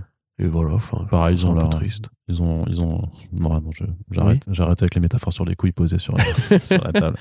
Ça Ils avaient leurs couilles posées, ils les ont rangées. C'est ça. Ouais, non, ça, rentrés c'est chez eux. c'est Voilà. Bon, on les a bien posés, on les a aérés, puis on peut, on peut les ramener chez nous. Allez, Corentin, autre nouvelle. On a fait. Alors, il y a eu beaucoup d'annonces de, de titres indépendants. On va pas revenir sur tous, euh, mais on vous invite toujours, hein, toujours dans cette optique de curiosité, et même si parfois les choses n'arrivent pas en VF, mais si vous lisez un peu de VO, ben voilà, euh, vous faites euh, le tour des annonces de Comics Indé sur Comics Blog. Il y en a quand même quasiment tous les jours, en tout cas sur toutes les semaines. Et euh, c'est pas les articles les plus lus, parce que ça intéresse effectivement pas le plus grand monde possible. C'est un petit peu dommage parce que voilà, bah, nous notre effort c'est quand même d'en parler, de dire que ça existe, de, de voir que- qu'est-ce qui va arriver. C'est vrai qu'on devrait trouver le temps aussi d'en parler de quand ça sort et de pouvoir vous faire plus d'avis. C'est à ça que se servent aussi bah, en podcast les back issues qu'on fait euh, en VF et en VO. C'est pour attirer votre attention sur ces titres également. Mais donc voilà, il y a pas mal d'annonces qui ont été faites. Alors qu'est-ce qu'on peut un petit peu retenir tu, de- tu fais la liste et je te dis c'est bien ou c'est pas bien. Non, bah ça va. on a encore un peu le temps quand même de discuter, donc on va pas non plus aller Alors, comme ça. The, The Joneses chez Aiwa, Yes, ça, ça, de je suis chaud. super-héros, la Fantastic Four hein, ou, ou les, ou les, les Indestructibles, pardon, Ouais. dans l'univers de The Resistance. Donc c'est le premier spin-off Mhm. euh, de Resistance qui est pas, Alors. enfin après Erratic, qui est pas écrit par euh, Straczynski. Ah, Moff, Euh, Moff, bah, Straczynski, Moff. Ouais, c'est ouais. qui fait. En plus, c'était un, un petit projet. Donc voilà, des gens euh, euh, impactés par la pandémie qui a donné les super-héros, enfin les, les super-pouvoirs aux gens. Ils savent pas s'il faut ou non s'engager.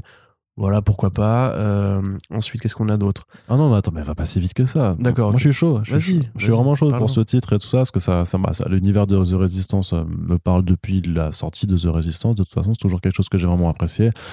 Euh, euh, et, et surtout, j'aime bien l'allure en fait de cette famille. Tu vois. Alors, je comprends pas pourquoi il y a Zendaya effectivement dans. D'accord, sur, hein. sur la couverture. Parce que. Mike Deodato Jr. met toujours des acteurs célèbres dans ses, dans ses comics. En fait. Ouais, là, c'est- c'est comme c'est lui qui a fait la couverture. Bah, Mm. Il se dit, allez. Après, à voir dans, euh, à l'intérieur s'ils vont reprendre aussi un, un petit peu, un petit peu le délire. Mais après, c'est toujours, intéressant. De toute façon, c'est vrai que le registre super-héroïque, quand il est détourné, quand il est, euh, quand il est parodié ou quand il est un petit peu euh, corrompu, on va dire, je sais pas, c'est quelque chose qui m'intéresse à chaque fois de voir ce qu'est- qu'est-ce qui en est fait en fait et que- et qu'est-ce que ça peut apporter. Et dans l'univers de The Resistance, de toute façon, moi, je suis à, à peu près très chaud de, de toutes les propositions qui peuvent arriver. Donc voilà, ça doit arriver au printemps prochain. Ouais, Michael Morrissey, Alessandro Vitti. Voilà. Et Alessandro, Alessandro Vitti dessine bien. Il est aussi. très bien. Il est Ouais. très, très bien. Carrément. Très très bon dessinateur. Italien en plus. Donc. euh, Maquet. c'est ta compagnonne, tu sais, euh, voilà. Qu'est-ce que je vais dire? C'est C'est- c'est c'est- même c'est- plus c'est- aucune justification. Non, mais en plus, sais qu'un jour on me l'a fait. Enfin, j'étais à, à la station F et faut, tu sais, faut, faut passer ses pas sanitaires pour rentrer, machin. Donc c'est la, la, la, la grande halle bar qui est à côté de, euh, enfin la Felicita, pardon. Oui, qui- voilà. Et du coup, bah, je passe mon, mon passe, tu vois, il scanne, machin. Et puis je commence à marcher pour rentrer dans le truc. Et puis, et puis euh, mais genre, ça dure deux secondes. Et il fait. Tomasini, hey, italien et tout, et tout. Comme ça, tu vois, genre en mode, Mais euh, bah si, mon frère et tout. T'es tombé sur un. mais parce qu'il y, il y a beaucoup, non, mais il y a beaucoup de serveurs et de, de personnes qui sont italiens en fait à la Felicita en même temps. Ça s'appelle la Felicita. Oui, enfin, ça Euh, veut rien dire. Bah si, je te jure, je te jure qu'il y en a plein qui parlent italien du coup, tu vois. Ah ouais? Et du coup, il Moi, me quand fait, suis allé, il il y a beaucoup plus de gens normaux. ouais non, mais du coup, il me fait, hey, Tomasini, machin et tout. Je fais, ah si, c'est moi, vas-y. c'est le truc. c'est genre, vas-y frère et tout. hein. Hey, On n'a pas la- C'est ça, it's me, Arno. Allez, on continue. Euh, bonne nouvelle du côté de Valiant qui fait revenir un duo de personnages qui sont iconiques chez eux. Ce sont bien entendu Archer et Armstrong. Donc euh, Armstrong qui est euh, l'un des frères Anipada, donc euh, qui fait partie de cette fratrie euh, d'immortels, un, un homme très bon vivant, très porté sur l'habiture et le cul, hein, pour le dire de façon très classe et avec distinction et élégance, puisque c'est un peu les termes qui me caractérisent de façon le grand, là. générale.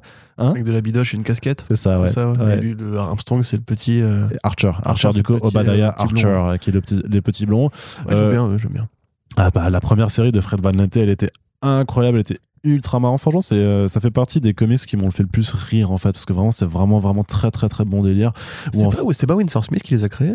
Si, si, si, si. Mais Ouais. d'ailleurs, euh, Bliss a édité le premier, euh, le, le premier run de Barry Windsor Smith, effectivement. Donc, euh, ultra Ok. bien dessiné, ça. Belle édition. En plus, il avait fait une belle édition avec euh, jolie dos toilette, tout ça. Vraiment très, très, très beau travail de, de Bliss, d'ailleurs.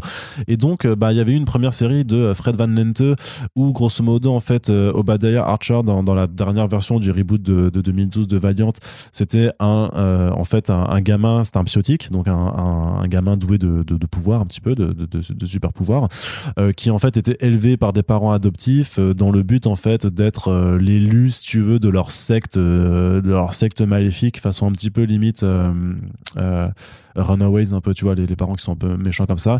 Et en fait bah, ils, découvraient le poteau rose ils s'enfuyaient ils tombaient sur sur Armstrong et les deux commençaient en fait à affronter euh, tout un groupuscule de de de de, de, de- de sectes et de, de complotistes et tout ça avec des, des noms parfois délirants et des théories du complot mais complètement débiles et tout. C'était c'était franchement c'était voilà c'était bien avant euh, notre ère et du coup à l'époque c'était hyper drôle. Aujourd'hui Mhm. ça je pense c'est peut-être un peu plus grinçant au final à Parce qu'à la fin, il affrontait les décideurs. Non non non. Ça va les décideurs Nage incroyable, frère. Mais voilà enfin voilà donc c'est disponible en intégrale hein, d'ailleurs chez euh, chez Bliss alors je sais pas si elle a été rééditée ou pas mais si vous la trouvez encore d'occasion ou je sais pas quoi franchement c'est trop trop bien. C'est super marrant. Et c'est vraiment un duo de personnages du coup. C'est vraiment le, le buddy movie euh, tu vois c'est ils se ressemblent pas du tout mais ils s'envoient des fions tout le temps. Ça ça ça il y a des vannes partout tout ça. Donc c'est vraiment très drôle. Il y a de l'action et tout ça. Donc moi je suis super content de les voir revenir avec euh, Steve Fox à l'écriture donc c'est quelqu'un qui euh, qui s'y connaît dans l'humour hein. il a fait notamment une mini-série euh, Spider-Ham Great Power. Donc euh, j'imagine que la rigolade il connaît. C'est Marcio Florito qui Fiorito pardon qui dessine. Je connais pas du tout par contre cet artiste. Mais en tout cas je suis content de voir ces grands personnages euh, revenir dans une série qui est annoncée comme une ongoing, ce qui est assez rare chez Valiant, qui faisait beaucoup, beaucoup de, de, de simples mini-séries et qui le disait dès le départ. Donc à voir sur la durée si ça va marcher. Mais euh, voilà, euh, c'est euh, après les, les relaunchs de Shadowman, de Harbinger, de X-O War, Archer et Armstrong, ça revient. Ne manque plus que euh, les autres, mince, du coup, j'ai euh, Quantum et Woody, voilà, qui est, parce que c'est l'autre duo de, de héros stupides dans, dans, dans cet univers, sauf que euh, Archer et Armstrong sont pas stupides. Quand tu me vous dis, enfin, c'est. Oui, vous- vous- Deadpool vous- dites trop par deux. con, vous dites beaucoup trop con, c'est c'est- c'est- c'est- c'est- c'est Woody ou c'est Quantum, je sais plus lequel des deux est vraiment trop stupide, mais voilà, c'est super marrant. Bref, euh, j'espère que ce sera bien, parce que le 2022, normalement, ça doit être l'année où Valiant euh, reprend des couleurs, donc euh, j'ai envie de dire pourquoi pas. Du côté des annonces aussi dans l'indé, c'est ça en fait. Il y a, y a- voilà, j'ai- moi j'ai compilé des trucs parce que euh, il y a eu beaucoup de titres d'horreur qui ont été annoncés chez plusieurs maisons d'édition différentes ou parfois les mêmes d'ailleurs. Donc il y a notamment A Town Called Terror euh, qui est de Steve Niles, le créateur de 30 Days of Night, donc euh, qui est euh, une réussite dans l'horreur clairement. Toi t'aimes pas? Non. Désolé. J'ai jamais compris le succès. Ah ouais, c'est trop 30 jours bien. Après, bon après c'est vrai que ça, ça, ça tient beaucoup aussi à Ben Temple Smith au dessin. Oui, quoi, oui, tu oui. vois. Scénaristiquement. Euh, bah, le concept c'était cool, franchement. La, la, la Bah, vie- d'accord, d'accord. Cite-moi un autre truc bien de Steve Niles. Euh, bah, October Faction en comics c'est pas mal. Ah, October Faction en comics c'est pas Oh, mal. no. Bah si, c'est pour, c'est pour le sake of the argument que tu dis ça. non? T'es sûr? Oui. Ok, d'accord. Mais ce qui, non, mais ce qui est très drôle, c'est parce que Steven Niles a fait la- les, les premières séries euh, 30 Days of Night qui étaient vraiment cool. Euh, il avait fait un remake de 30 Days of Night euh, en 2017, Mm. euh, où c'était dessiné du coup par un. Pour, je, je sais, j'ai même pas compris, c'était le, le remake du truc en comics où il refaisait en six numéros l'histoire, mais juste avec un autre dessinateur. Et là, par contre, c'était nul. Donc voilà, voilà il- ça dépend du karma. Mais là, en tout cas, il est avec Simon Kundransky, qui est quand Oh, même monsieur. un artiste voilà qui est quand même super doué dans les registres très sombres, dans le polar, dans l'horreur et tout ça, donc avec beaucoup de noir, beaucoup de, de, de- d'aplats, de, dans un ancrage très prononcé. Et, et le concept, c'est quand même bah, une, un, un gars qui se fait enlever dans une ville qui a priori sert de refuge à toutes les créatures cauchemardesques des, des imaginaires, des folklores populaires. Le concept, moi, ça me va. Franchement, je trouve ça plutôt, plutôt rigolo. Donc, ça arrive chez, chez Image. On a aussi euh, Bloodstained Teeth, Ça a l'air bien ça. qui a l'air plutôt cool, qui est écrit par Christian Ward, euh, donc euh, très très bon artiste numérique euh, qu'on a retrouvé sur Invincible Kingdom euh, récemment. Ou Ah. Odyssey avec Matt Fraction auparavant. Euh, donc voilà qu'il a écrit un titre. Si tu veux bien me retrouver juste le nom de l'artiste. Hein, Patrick Reynolds Oui, voilà, Patrick avec Reynolds. Heather Moore aux couleurs. Ouais. Les couleurs ont l'air super belles. Ouais.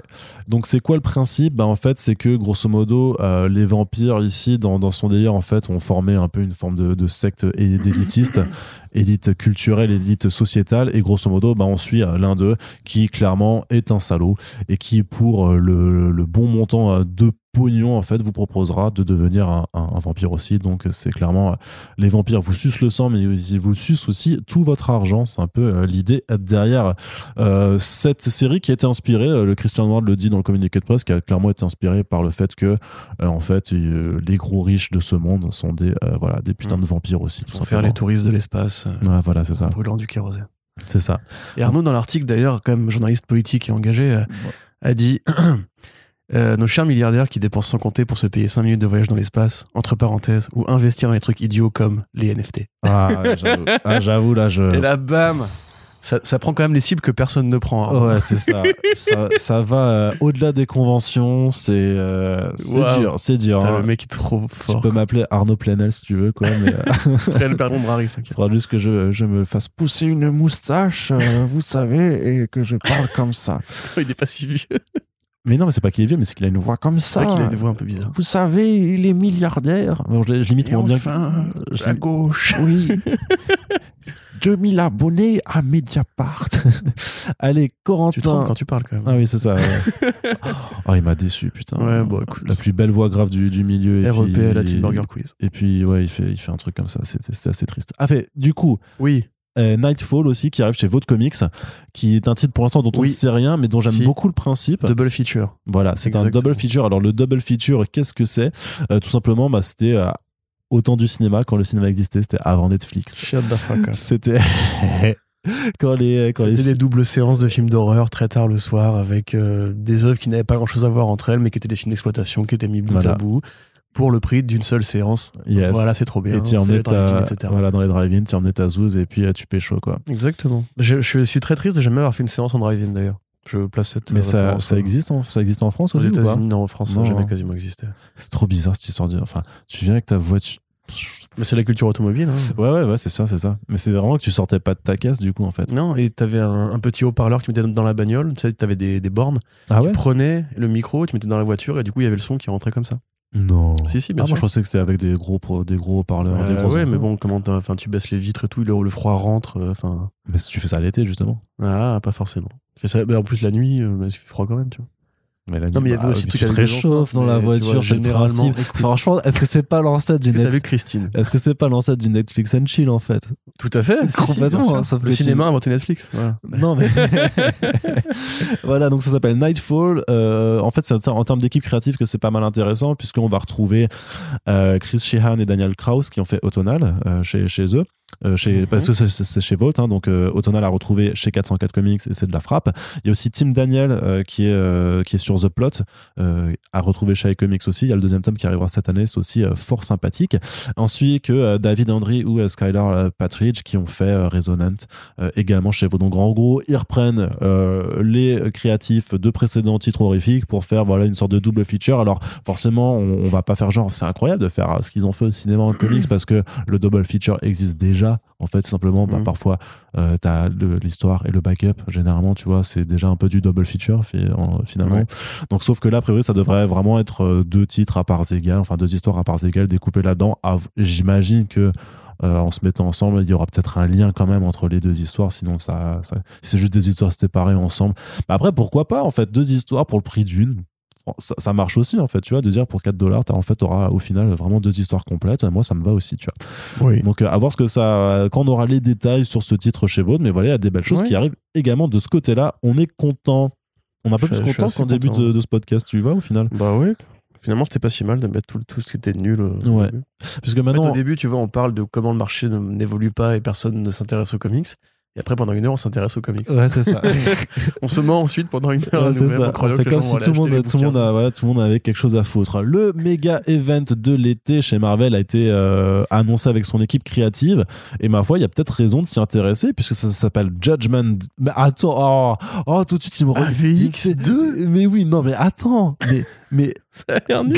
mais non, ça va l'air pas nul. C'est Judgment Day, donc le jour du jugement, euh, et ça n'a rien à voir avec un procès aux assises, puisque en fait, euh, ça Ouais, sera Terminator 2. un, un- un affrontement en fait entre les X-Men et les Eternals, euh, parce que grosso modo, les Eternals, euh, suite aux révélations et tout ça qu'ils ont eu euh, dans, dans leur série par Kieron Gillen, euh, se disent en fait que euh, les mutants ne sont en fait qu'une forme de déviance qui, ne, qui cacherait son nom, et donc bah, leur rôle c'est de les éliminer, et du coup ils veulent les éliminer. Surtout que quand même les X-Men depuis quelques années ils ont un peu fait sécession. Euh, c'est pas très républicain tout ça d'aller sur son île et de faire oui moi je fais la nation cracoa mutante, je veux pas me mêler à l'humanité et puis pas je terraformer Mars et puis on va faire un autre truc dessus et tout. C'est c'est un peu anti-républicain. Qu'est-ce que tu imites là? C'est Xavier? Non, j'imite personne.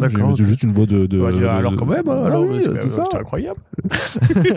et donc voilà, donc forcément, les, les, euh, on va dire que euh, les X-Men un peu séparatistes, euh, ça, ça, voilà, ça commence à casser les pieds euh, aux Eternals républicains, donc ils veulent se mettre sur la gueule. Et puis là, au milieu, qui c'est qui s'en mêle? Bah les Avengers, ils vont faire euh, non, euh, s'il vous plaît les gens, euh, le euh, arrêtez de vous battre, la violence, ça ne règle pas les problèmes, il faut discuter. Trouvons un terrain d'entente entre l'extrémisme fasciste et, la gauche. Ouais, c'est ça. Et l'extrémisme islamo-séparatiste. Et là, du coup, eh ben, forcément, ils vont faire la bagarre. Sauf que il y aura un Yeah. quatrième acteur en jeu. On ne sait pas qui c'est. Ça va être sûrement un gros méchant qui passait par là qui va faire Oh, oh, oh, il y a de la baston. Je vais aussi m'émiler parce que euh, j'aime bien l'été. ça n'a. ça- Par- Qu'est-ce qui est- Pardon. Le commis des comics, le, La- la drogue. caché. Non, non. Ah, ça pourrait être avec son accent marseillais. Il arrive. Imagine le commis, il arrive en mode trop badass. C'est ça. Et tout. Mais en géant barbu comme ça qui arrive sur la terre qui fait Eh, peu cher, qu'est-ce que vous branlez, putain Ouais, tout le monde sait que c'est un Asgardien dans la vraie vie. hein. C'est ça. Et, et donc, mais par contre, voilà, c'est écrit par Kieran Gillen et, et dessiné par Valery Rochiti. Kieran Gillen, c'est un bon auteur. Euh, il a fait un très bon travail sur la série Eternals. Euh, il est aussi aux commandes du titre Immortal X-Men, où j'imagine que, enfin, j'espère que ce sera bien. Valery Rochiti, il a déjà montré qu'il était bon dessinateur sur les événements de cette envergure. Il était Mm. notamment sur, Iron euh, Man aussi. sur Empire et tout. Il- Enfin, moi, je l'aime vraiment bien. Val- Val- Ouais, enfin, moi aussi. Bah, la série Tony Stark Iron Man était vraiment cool avec euh, Slot et lui. Contrairement aux Mais- blagues, je suis sûr que euh, ses camarades italiens ont peut-être pu lui faire euh, Non, shit. plutôt américain, tu veux ou dire. américain, ouais, c'est Ouais, ça.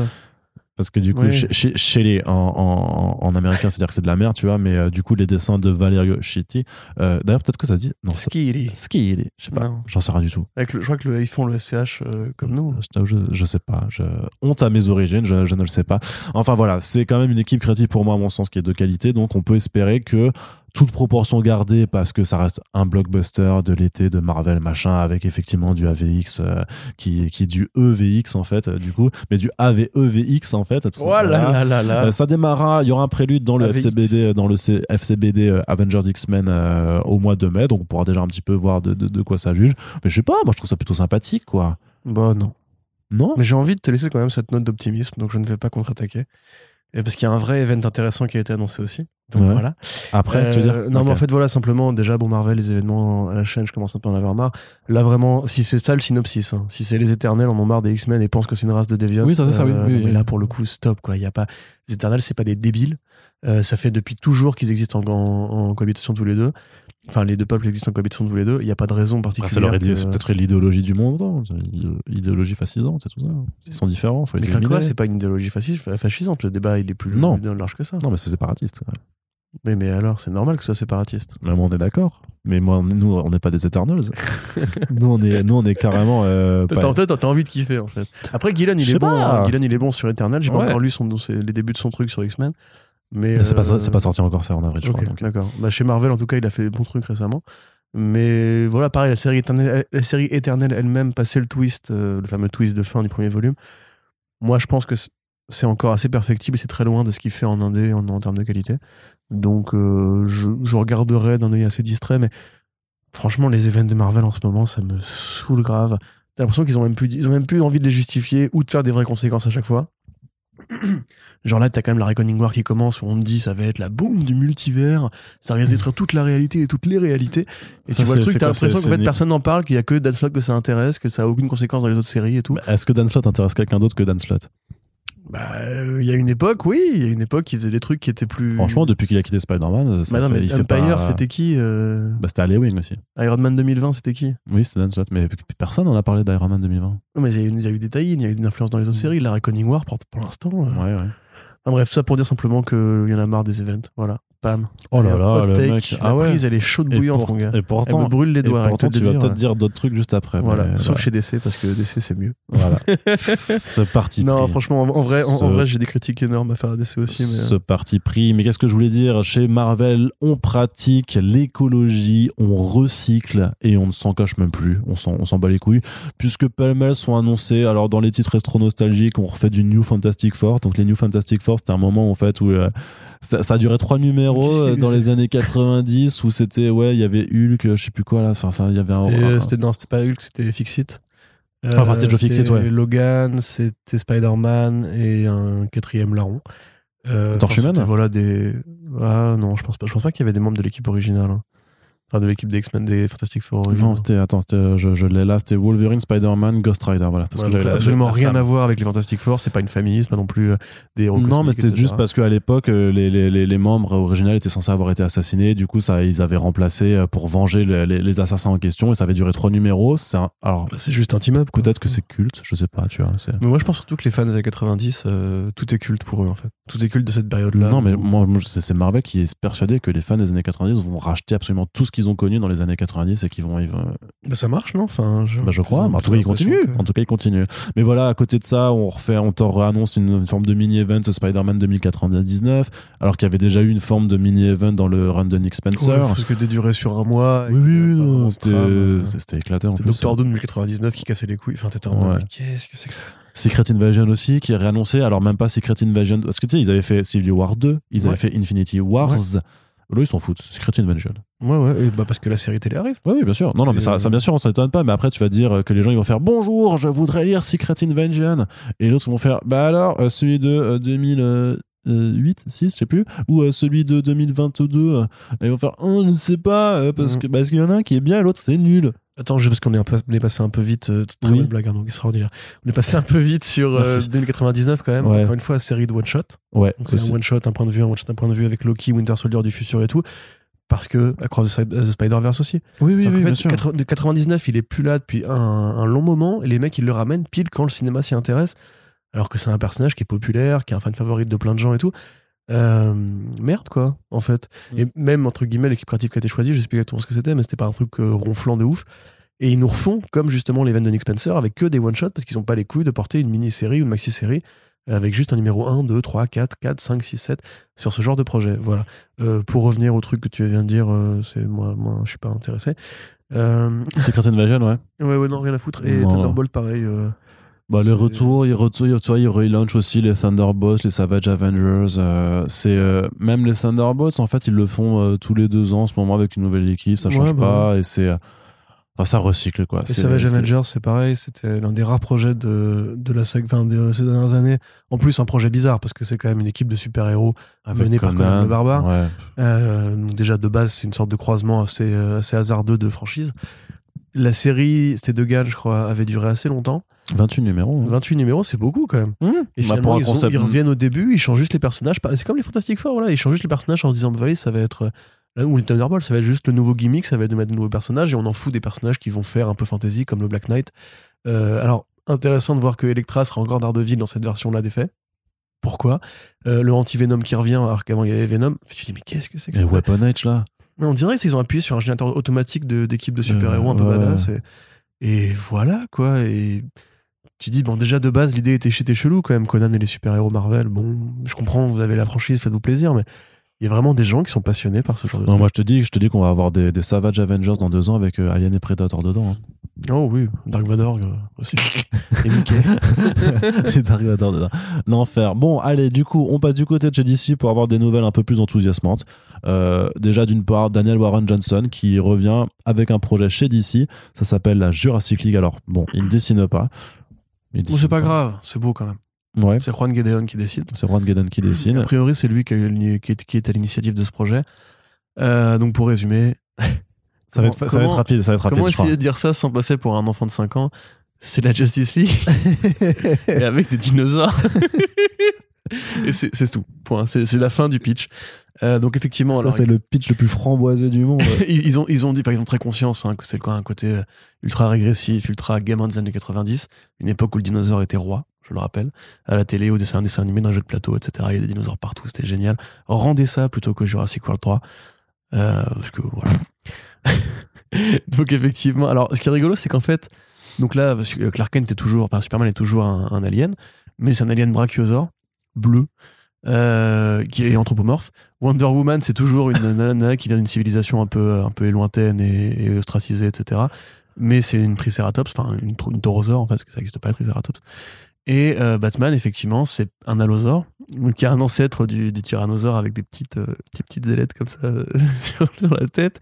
Et il explique dans le communiqué de presse que oui, ses parents ont été tués et oui, il a décidé, l'allosaure, de se déguiser en chauve-souris pour instiller la peur dans les cowardly lots que sont les, les criminels et tout. Les, les sens. tyrannosaures criminels. Vous imaginez un, un tyrannosaure qui se dit putain, il faut que je me déguise en chauve-souris pour faire peur Ouais, et tout. ça. Le mais mec, un alimentaire. ça. c'est- et donc après voilà, le, euh, le Joker c'est un, un dilophosaure je crois.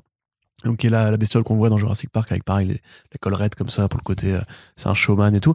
Et ils sont vraiment des bastons de dino. euh, Enfin les, les visuels sont trop bien. C'est des, c'est ultra puffy. Enfin ils sont tous ultra musclés, euh, tout petits, un peu un, un peu cartoon quoi. Vraiment c'est Mhm. un dessin animé des années 90 à la Dino Riders, à la Cadillac et Dinosaur, à la en fait surtout Tortue Ninja en fait et Street Sharks et euh, Extreme Dinosaurs.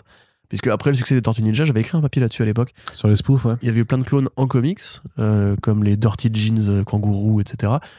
Ou les hamsters Black Belt, etc. Mais il y avait aussi eu beaucoup de, de clones euh, en animation. D'ailleurs, on considère que les Bikers Mice from Mars, les, les souris de l'espace en moto, trop Ouais. design incroyable, euh, sont des clones de Tortue Ninja. Les, il y avait aussi des, des animaux de ferme qui étaient des cow-boys, je crois, à un moment donné. T'avais les, euh, les Beetle, pas les Beetleborgs, n'importe quoi. T'avais le cartoon du Toxic Avenger aussi. Et t'avais plein de ça de héros un peu mutants, un peu crado, ou alors un peu animaliers, comme les Street Sharks, qui sont exactement un spoof des Tortues Ninja. Ils sont quatre, sauf que c'est des requins et qu'ils aiment les burgers au lieu d'aimer les pizzas. Après ça, c'est exactement la même chose. Hmm. Euh, donc c'est un peu le même délire. Et aussi inspiré par Edge of Reptiles de Delgado, un super roman graphique euh, muet sur la vie d'un dinosaure, enfin du monde des dinosaures, inspiré par le cinéma de Kurosawa, où t'as un dinosaure un peu, euh, un peu Yojimbo qui traverse euh, les étendues désertiques euh, et qui se bastonne et qui mange, c'est trop bien. Donc euh, voilà. Moi j'avoue que ça, ça, coche toutes les, ça coche toutes les cases euh, de, ma, de ma, vie, ma vie rêvée, puisque c'est Batman qui est un dinosaure et Superman qui est un dinosaure. Triceratops c'est Wonder Woman. Yes, on a Donc compris. euh, hein. on est content. on est très content, content. Ouf. C'est débile, j'aime bien. Mais c'est de la bonne débilité. Est-ce que t'as pas peur qu'il nous parle de Midlife Crisis Ah bah si, bah, le connaissant Warren Johnson, de toute façon, il y aura quand même un autre propos derrière, je pense, tu vois, ou derrière l'absurde et l'action des, des, des débiles, en fait, il y aura un vrai, une vraie réflexion sur, effectivement, sur, la, sur la, la crise de, de la quarantaine. Ou alors, toute la série est normale et juste trop fun et tout. Et à la fin, il y a la météorite qui arrive. ah Imagine. ouais, ouais, ça, ça Et Clark essaie de l'arrêter, il n'y arrive pas, ils meurent tous. c'est vrai que ça peut être aussi, euh, c'est clairement un peu le genre de délire de, de l'auteur, mais en tout cas, voilà, Johnson, régale-nous, on te fait confiance avec, avec Gideon également. Et du coup, autre grosse annonce de DC, c'est la Dark Crisis qui arrive. Alors, que se passe-t-il avec ce prochain event, donc euh, fomenté par Joshua Williams? Donc tu m'as dit qu'on pouvait spoiler Infinite Frontier? Alors, Infinite Frontier, c'est sorti euh, en France depuis, quelques, depuis le début de l'année, donc euh, je pense qu'on peut Ok. spoiler ce qui se passe dedans. Si vous avez du retard sur DC récemment... On spoil pas Justice League Incarnate, par contre. Non, non, non, non, t'inquiète. Si vous avez du retard dans ce qui est arrivé récemment, allez 5 minutes euh, en, en avant dans le podcast. Je vais essayer de faire ça très vite. Donc, euh, Joshua Williamson est devenu le nouveau scénariste, euh, architecte, euh, capitaine de l'univers DC. Il a fait l'événement Infinite Frontier dans laquelle Darkseid revient. Donc, on se rappelle, hein, Death Metal, Wonder Woman et les mains, enfin la quintessence, restart l'univers en disant grosso modo que la compassion de Wonder Woman les a inspirés à ne pas détruire l'univers après le Darkest Night et à relancer un omniverse, c'est-à-dire qu'en fait, il y a le multivers principal et il y a les anciens multivers, donc les multivers pré-Crisis et le multivers pré-Flashpoint, qui ont été euh, sauvés eux aussi. C'est-à-dire qu'ils ont été ramenés du néant eux aussi, euh, avec tout ce que ça comporte comme personnage euh, à, à rapatrier. Darkseid, de son côté, lui, a fusionné avec toutes ses entités précédentes, enfin ses incarnations précédentes. Du coup, c'est devenu le super Darkseid euh, très vilain. Et les différents vilains des, événements précédents, donc la Gentry de Multiversity, Paria aussi, qui était le personnage qui Ouais. avait des. Enfin, qui pensait avoir causé l'apparition du- de l'anti-monitor dans l'univers pré-crisis, puis qui avait été sauvé par le monitor, est revenu aussi. Euh, et donc voilà, bref, euh, Darkseid fomentait un plan avec Psychopirate, avec le euh, Upside Down Man, pour essayer de niquer la réalité comme d'hab. Il n'y arrivait pas, et là il se disait, écoute, je vais essayer de capter l'énergie de la Great Darkness, donc qui est une invention de Grant Morrison, qui, de Alan Moore, pardon, qui apparaît dans Swamp Thing, en tie-in, dans le Swamp Thing, dans le Crisis Companion, en tie-in à Crisis on Infinite Earth. Ça a l'air très compliqué tout ce que je décris. Hein. C'est euh, lisez les fiches, les fiches Wikipédia. Euh, donc revenons au début. Crisis, il y a l'événement principal où on bastonne l'anti-monitor et il y a un événement séparé qui est donc dans Swamp Thing où euh, la Great Darkness, qui est donc les ténèbres originelles avant le Big Bang, tente d'envahir la réalité et des magiciens euh, la, combattent. Après ça, on a eu d'autres occurrences de cette énergie qui grosso modo voilà c'est un peu comme l'équation de l'antivie c'est c'est le mal absolu c'est le chaos c'est voilà c'est la fin de la vie etc euh, a fini par être euh, le motif principal de la saga de Williamson puisque dans Infinite Frontier Williamson nous explique que l'anti-monitor était allié de la Great Darkness que la Gentry était créée par la Great Darkness que la main vide euh, qui est l'inverse de la main de la quintessence, enfin de, des, mains de Scott Snyder, on va dire, qui, en se serrant la paluche, on finit par, littéralement, hein, c'est la main du chaos et la main du bien qui se serrent la main et qui, du coup, bah, font que l'univers est en équilibre entre bien et mal. Mm. Euh, et voilà, tout ça, grosso modo, c'est un petit peu les grands principes fondateurs de Infinite Frontier qui nous expliquent que la Great Darkness serait un peu le personnage caché depuis le début et que elle aurait eu une influence dans la création du multivers noir de Snyder, euh, dans l'apparition de, des vilains de Multiversity, etc., etc., etc. Donc maintenant, il est temps de faire revenir ce personnage-là. C'est donc tout à fait cohérent dans le court run pour l'instant de Williamson, euh, avec justement d'un côté Darkseid qui veut capter l'énergie de la Great Darkness et Paria, puisque à la fin d'Infinite Frontier, Barry Allen, en, en s'échappant de l'influence de Darkseid, se retrouvait dans le euh, multivers 2. Donc, comme il y a Terre 2 par rapport à Terre 1, maintenant il y a multivers principal et multivers 2, qui est donc Voilà. l'ancien multivers pré-Crisis, qui a été détruit donc, euh, où Paria lui est encore enfermé, parce qu'il est revenu aussi, il a ressuscité, Paria, après avoir été tué euh, il y a assez longtemps maintenant. Euh, et donc Paria va essayer de... euh, alors il a enfermé Barry dans une petite poche de réalité, il va essayer de capter la Great Darkness pour euh, ramener son Reconstruire, voilà, ça. voilà. Son. Donc évidemment, ça paraît très très compliqué, très touffu, très bordélique. Bah là, place, en ouais, face, t'as ouais. Thomas Wayne qui, donc le Thomas Wayne de l'univers Flashpoint, qui était revenu après Button, puis dans le, le run de Tom King où il y avait le combat entre Batman père et Batman fils, c'était pas le meilleur moment du run. Euh, péter le dos par, par Bane, puis tout va bien, il revient euh, à la normale. Un vaisseau multiversel le prend, le capte, puis finalement il, disparaît et il réapparaît dans sa réalité Flashpoint. Donc ça c'est Flashpoint Beyond qui arrive de Geoff Jones. Et on t'explique dans Incarnate qu'il a aussi, enfin ce Thomas Wayne là a aussi croisé euh, l'énergie de la, euh, Darkness. Donc c'est super bordélique. Enfin vraiment, tu te demandes comment Williamson il arrive à se retrouver dans son, son schéma avec des pions, etc. Là pour le coup, c'est vraiment, il faut avoir lu quand même tous les events pour comprendre ce qui se passe. hein. Grosso modo, ouais. Voilà. Donc, euh, on pourrait résumer ça à grand vilain et ancien, euh, enfin, mec traumatisé qui veulent récupérer la même énergie du chaos pour l'un sauver son multivers, l'autre détruire le multivers. Voilà, c'est aussi simple que ça en vérité, mais c'est un peu enthousiasmant parce que moi je suis un, des Cézouz, euh, voilà, euh, à la racine. J'aime bien tous- toutes ces conneries de grands concepts fondateurs et de grands multivers qui veulent absolument rien dire dans la réalité quotidienne des super-héros, mais qui font plaisir. Ah si, quand même rappeler, voilà, Williamson a aussi dit que s'il tuait justement les personnages de, de Justice League dans Justice League 75, c'est pour justement faire une crisis qui se basera au niveau des héritiers, Mhm. l'ancien sidekick qui Ouais, deviennent ouais. super-héros, de Jonathan Kent, qui sera du coup le vrai Superman, qui devra gérer, contrairement à son père qui a beaucoup de bouteilles, d'expérience dans les crises. Lui, ce sera sa première crise vraiment majeure. Pareil pour euh, Yara Flor. Ouais. Alors là, inexplicablement, parce que quand même Wonder Woman, ça s'arrête encore là. hein. Elle est revenue de la, de la Godsphere depuis longtemps. Ouais, mais Donc, elle, euh, elle se butait aussi dans Death of Justice League, non? Mais ça, c'est trop bizarre. Enfin, normalement, elle a acquis un statut d'être tutélaire. Ouais, mais justement, elle revient dans le monde de- du, du, du, du réel, c'est parce qu'elle est de nouveau euh, mortelle, en fait. Tu vois, c'est- Ouais, je trouve ça bizarre. Enfin, on dirait vraiment que Death Metal n'a pas eu lieu, quoi. Bah, en même temps, Mais oui, c'est pas grave. Non, c'est pas grave. ça me va, hein, que Death Metal n'ait pas eu lieu, Tu hein. m'as bien, tu m'as bien eu. Et donc voilà, c'est le Dragon Ball Super, Dragon Ball Z, quoi. Grosso modo, il y a, il y a plus de tout. Il y a plus de multivers, plus de vilains, plus d'énergie, plus de, plus de potentialité de destruction.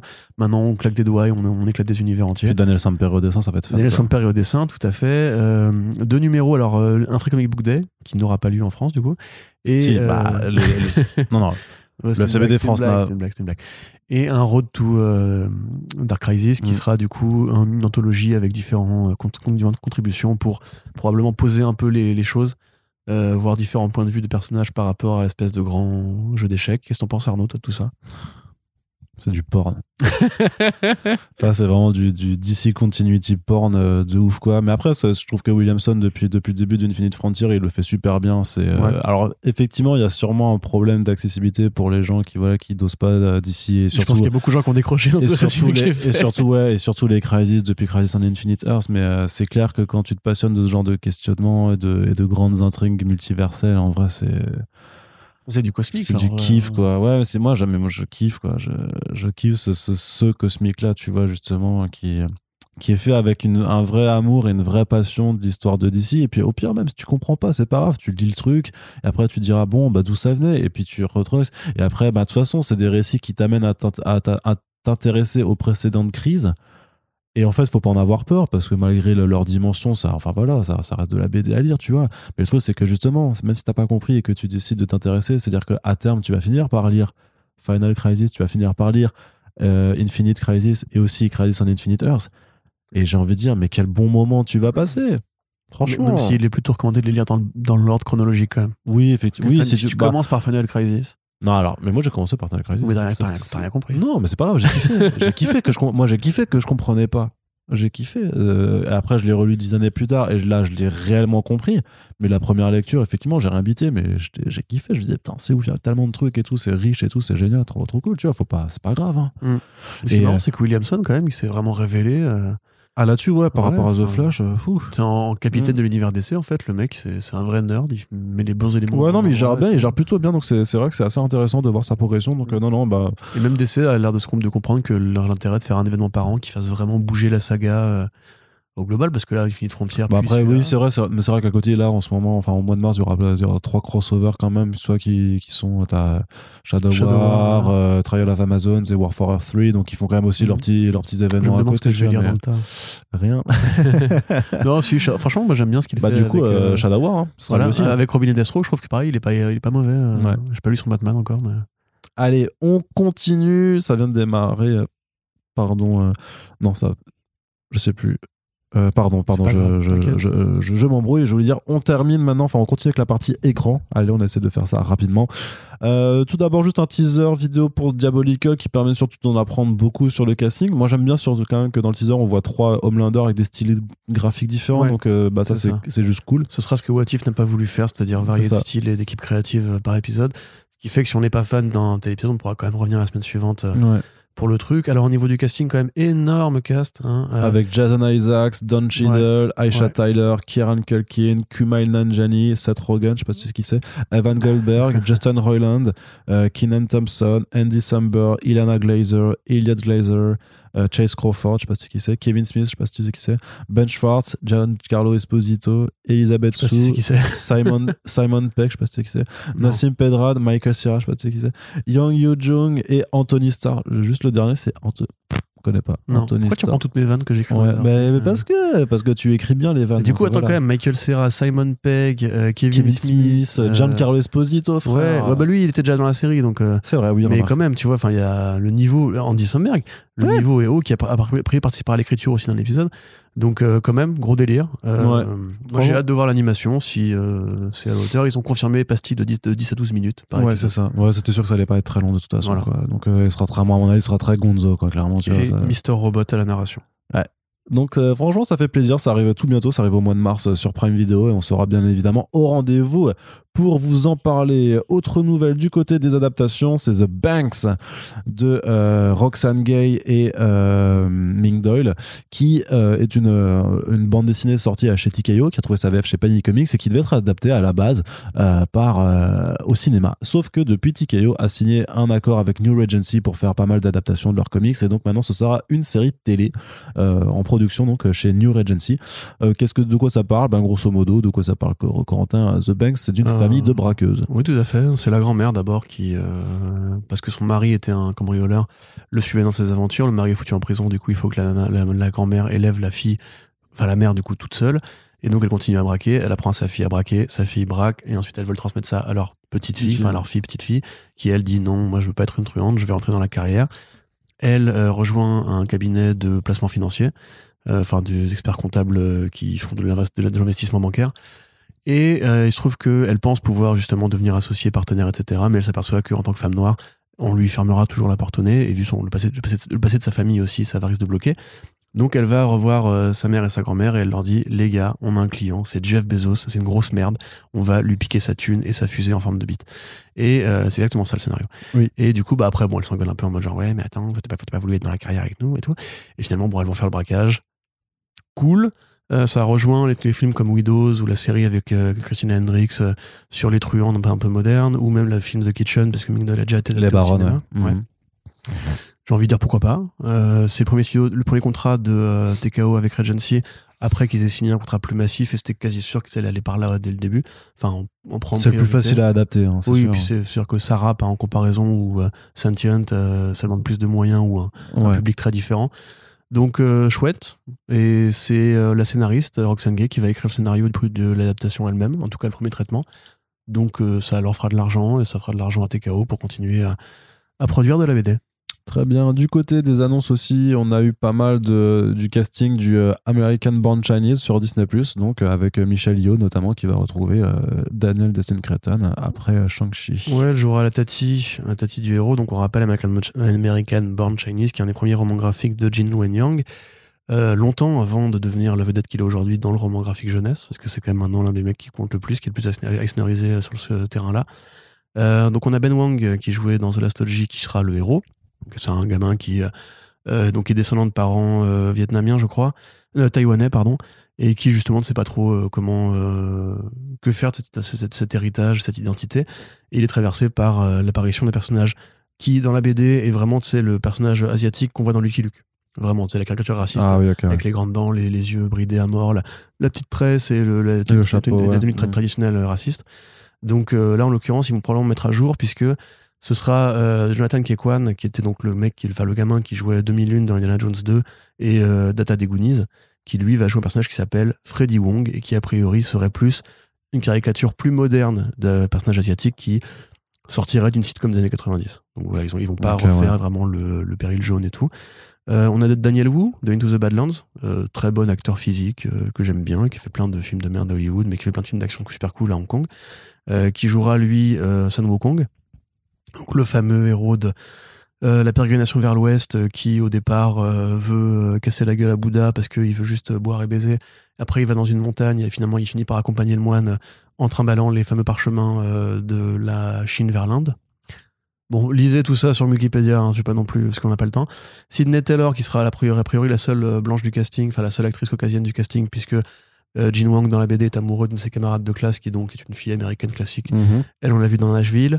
On a Chin Han, euh, le vilain de Marco Polo, le chancelier qui fait la technique de la boxe euh, de la menthe religieuse. Incroyable. J'ai j'ai pas regardé Marco J'adore Polo, ce mec. C'est une très mauvaise série, mais c'est super marrant à regarder. D'accord. Le mec qui joue sans yeux, là, son maître chinois, enfin son maître, ils sont tous chinois, son maître chinois aveugle qui lui apprend le kung fu, c'est incroyable. C'est une série qui est super bien si vous êtes comme moi, fan des films de Jet Li et de Jackie Chan. Euh, Yeo Yan Yan, qui elle, pour le coup, a pas vraiment une carrière aux États-Unis. Elle a fait quasiment que des films asiatiques, qui jouera la maman. Et puis voilà. Donc c'est voilà, c'est un casting de, de vedettes qui sont euh, connues en Asie, mais aussi beaucoup connues aux États-Unis. Alors pas forcément que pour des bonnes productions, mais on voit que euh, Creighton va justement aller là où il voulait aller avec Shang-Chi, c'est-à-dire sur le côté, c'est quoi grandir aux États-Unis de parents asiatiques. Ce qu'il a pu faire un peu dans Shang-Chi, mais pas forcément beaucoup. Donc là, il s'intéresse à ce format-là. Euh, a priori, vu le, suc- le succès du film, je pense que Disney va le laisser bosser. Ça fait une création originale quand même pour Disney+. Parce que pour l'instant, c'est quand même Disney+, c'est quand même beaucoup, beaucoup, beaucoup de produits Star Wars et Marvel et pas beaucoup de créations originales, ou alors Disney Channel. Donc euh, pourquoi pas, il faudra voir ce que donne Creighton quand il n'a pas euh, le contrôle créatif de, de Kevin Feige à respecter. Très bien. Allez, on termine avec une partie cinéma. Euh, alors, une question, euh, Barbarella est de nouveau optionnée pour le cinéma, Corentin? Oui, alors ça peut tout et rien donner. Donc Barbarella, effectivement, euh, au départ, une- un comic strip de Jean-Claude Forest français. Oui, monsieur. Qui donc est considéré comme l'un des inventeurs de la BD érotique, ce qui est faux, évidemment. Il y avait déjà les Tijuana Bibles longtemps avant que Barbarella n'apparaisse. Mais oh, oh, c'est l'histoire, d'une petite aventurière cosmique à la Flash Gordon, mais qui est sexy régulièrement dévêtue, et dont le physique était inspiré par Brigitte Bardot, euh, voilà, euh, très bonne bande dessinée qui a été éditée en plusieurs reprises, d'ailleurs aux États-Unis, il y a même des versions censurées, on voit moins la poitrine de l'héroïne. Voilà. On la rhabillait parce que tu comprends, les seins c'est dangereux et ça rend les enfants fous et dangereux et Oui. tueurs. Voilà, n'est-ce pas Arnaud Kikou? Ah bah, Ouais, voilà. j'en suis la preuve vivante. Exactement, toi qui as tué 18 personnes parce que tu as vu 18 paires de seins. Voilà, C'est ça. Une paire de seins, un meurtre. Une paire Oui. de seins, un meurtre. Voilà. C'est systématique. donc, euh, effectivement, donc c'est une BD qui est culte, euh, qui a été longtemps rééditée, qui est, qui traduite aux États-Unis par Kelly Sue DeConnick, euh, et qui finalement aujourd'hui est adaptée aussi au format comics, puisqu'il y a plusieurs séries de comics Barbarella qui ont été produites par Dynamite Entertainment avec du McCarrey notamment. euh, euh, des séries de bonne qualité d'ailleurs, hein, pas forcément extraordinaires, mais qui sont très bien foutu. Si vous aimez Money Shot, ça, ça pourrait peut-être vous plaire de vous y, enfin, ça pourrait vous intéresser de vous y intéresser. Euh, et effectivement, donc c'est la Columbia Pictures, une filiale de Sony, qui a mis une option avec euh, les héritiers de euh, Forrest et Jean-Marc L'Officier. Euh, grand, grand nom de la scène française aux États-Unis, quand même. On vous en a déjà parlé, je crois, il me semble. Donc, à voir si ça donne un film ou une série ou un truc. Il faut rappeler quand même que pour beaucoup de gens, Barbarella, c'est pas de la BD, c'est d'abord un film avec Jane Fonda en 68, réalisé par Vadim, français aussi d'ailleurs, un proche de Brigitte Bardot. Comme quoi, bizarrement, c'est pas elle qui dans dans le film. Euh, voilà, et ce film-là est culte parce que c'est pareil, c'était un petit peu un précurseur en termes d'imagerie euh, érotique au SF euh, à l'époque, même si en vrai, il y a rien hein, dans ce film. hein. Il y a juste euh, des cuisses apparentes et l'orgasme au tronc qu'ils ont quand même adapté. Donc, Imagine où tu vas et tu fais l'expérience de l'orgasme ultime et tout. Qu'est-ce qu'il y a Plutôt cool. C'est le côté pipoudou un petit peu qui te fait, te. Mhm. Mais donc du coup voilà, bon, le film a effectivement un côté un peu franchise et qu'on sait que Sony est vachement dans le côté, bah, pas que Sony d'ailleurs, hein, MGM, euh, la plupart des studios d'aujourd'hui prennent les succès d'hier pour en faire des trucs euh, contemporains.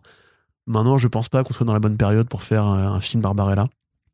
Une série Barbarella, à la limite, en mode vraiment érotico SF, comique et tout, pourquoi pas, mais un film, pff, connaissant Sony Pictures, j'y vois mal aller dans un truc de cul, ou même un peu coquinou aujourd'hui, enfin, ça me paraîtrait super bizarre. Quoi. Ouais, effectivement. S'ils le font, il faudra appeler évidemment Lily James ou bien la nana de. euh, Ne fais pas part de tes, euh, Gambit. de, de ta- de tes perversions euh, dans le podcast, Corentin, s'il te plaît. non, la nana de Queen's, de Queen's Gambit, comment elle s'appelle déjà?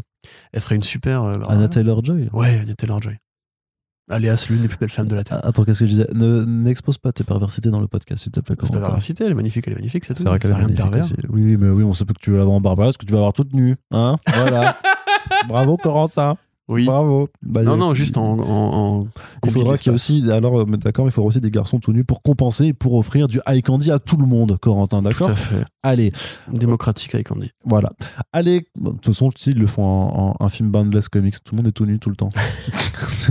mais avec une vraie histoire, Ça ça. s'appelle Euphoria, ça. Non, non, non, non, ouais, c'est vrai aussi. Allez, euh, du coup, on va terminer cette partie cinéma avec Sony Pictures, toujours, qui Ouais. nous régale. hein. Ils sont là, ils Ah, font, ouais, on va faire des films de l'univers de Spider-Man avec des personnages de Spider-Man, mais sans Spider-Man dedans. Avec que des réals bien, que des acteurs bien, mais les films seront toujours nuls. Nul. enfin, pour l'instant, pour l'instant, on sait pas peut-être qu'il y aura Spider-Man dedans, puisque bien entendu, les forceurs des internets sont là tous les jours à demander The Amazing Spider-Man 3 avec Andrew Garfield. Ce à quoi on leur répond d'aller gentiment et cordialement se faire mettre, mais en dehors de ça, Sony avance quand même sur son univers de film partagé sans Spider-Man, avec Dakota Johnson qui doit être Madame Webb. Alors sûrement la version, euh, pas la version âgée du personnage, mais plutôt la, celle qui a repris, c'est euh, Carpenter, Julia Carpenter qui a repris en fait euh, dans, dans, dans les comics, parce qu'on imagine mal Dakota Johnson jouer une femme âgée dans un fauteuil. C'est ça que moi je comprends pas. Pourquoi Parce qu'elle a fait un film Spider-Woman, non Ça Oui, oui, mais-. Et oui, puis elle a le physique. euh, Oui, mais c'est parce que c'est Madame. Webb, alors euh, futur, avec les pouvoirs de lire le futur du multivers. Et je te dis, de toute façon, Sony, ils vont faire que ça, ils vont juste jouer sur la corde multivers, là, justement, ils vont faire, eh, regardez, il y aura peut-être Ah bah, Garfield. ça marche. hein. oui, mais bien sûr, non, ça 1,6 marche. milliards. Oui, c'est- non incapable d'ailleurs. ça, c'est des blaireaux, c'est tout. euh, ouais. Et, bah du- euh, oui, Johnson. Pardon, vas-y, fini, fini. et à côté, du coup, Russell Crowe, lui, par contre, va rejoindre le film Craven the Hunter, donc pour donner la réplique à Aaron Taylor Johnson. Et ben, ben, qu'est-ce que des ça accents russes, des accents russes de partout, mon gars. Ouais, c'est ça. Sergei.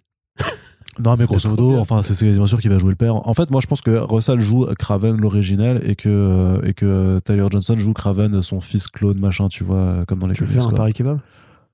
Ouais, vas-y, vas-y, Allez. vas-y, on fait un pari kebab. Moi, j'y crois aussi, mais j'ai envie de. D'accord. pour l'amour du jeu.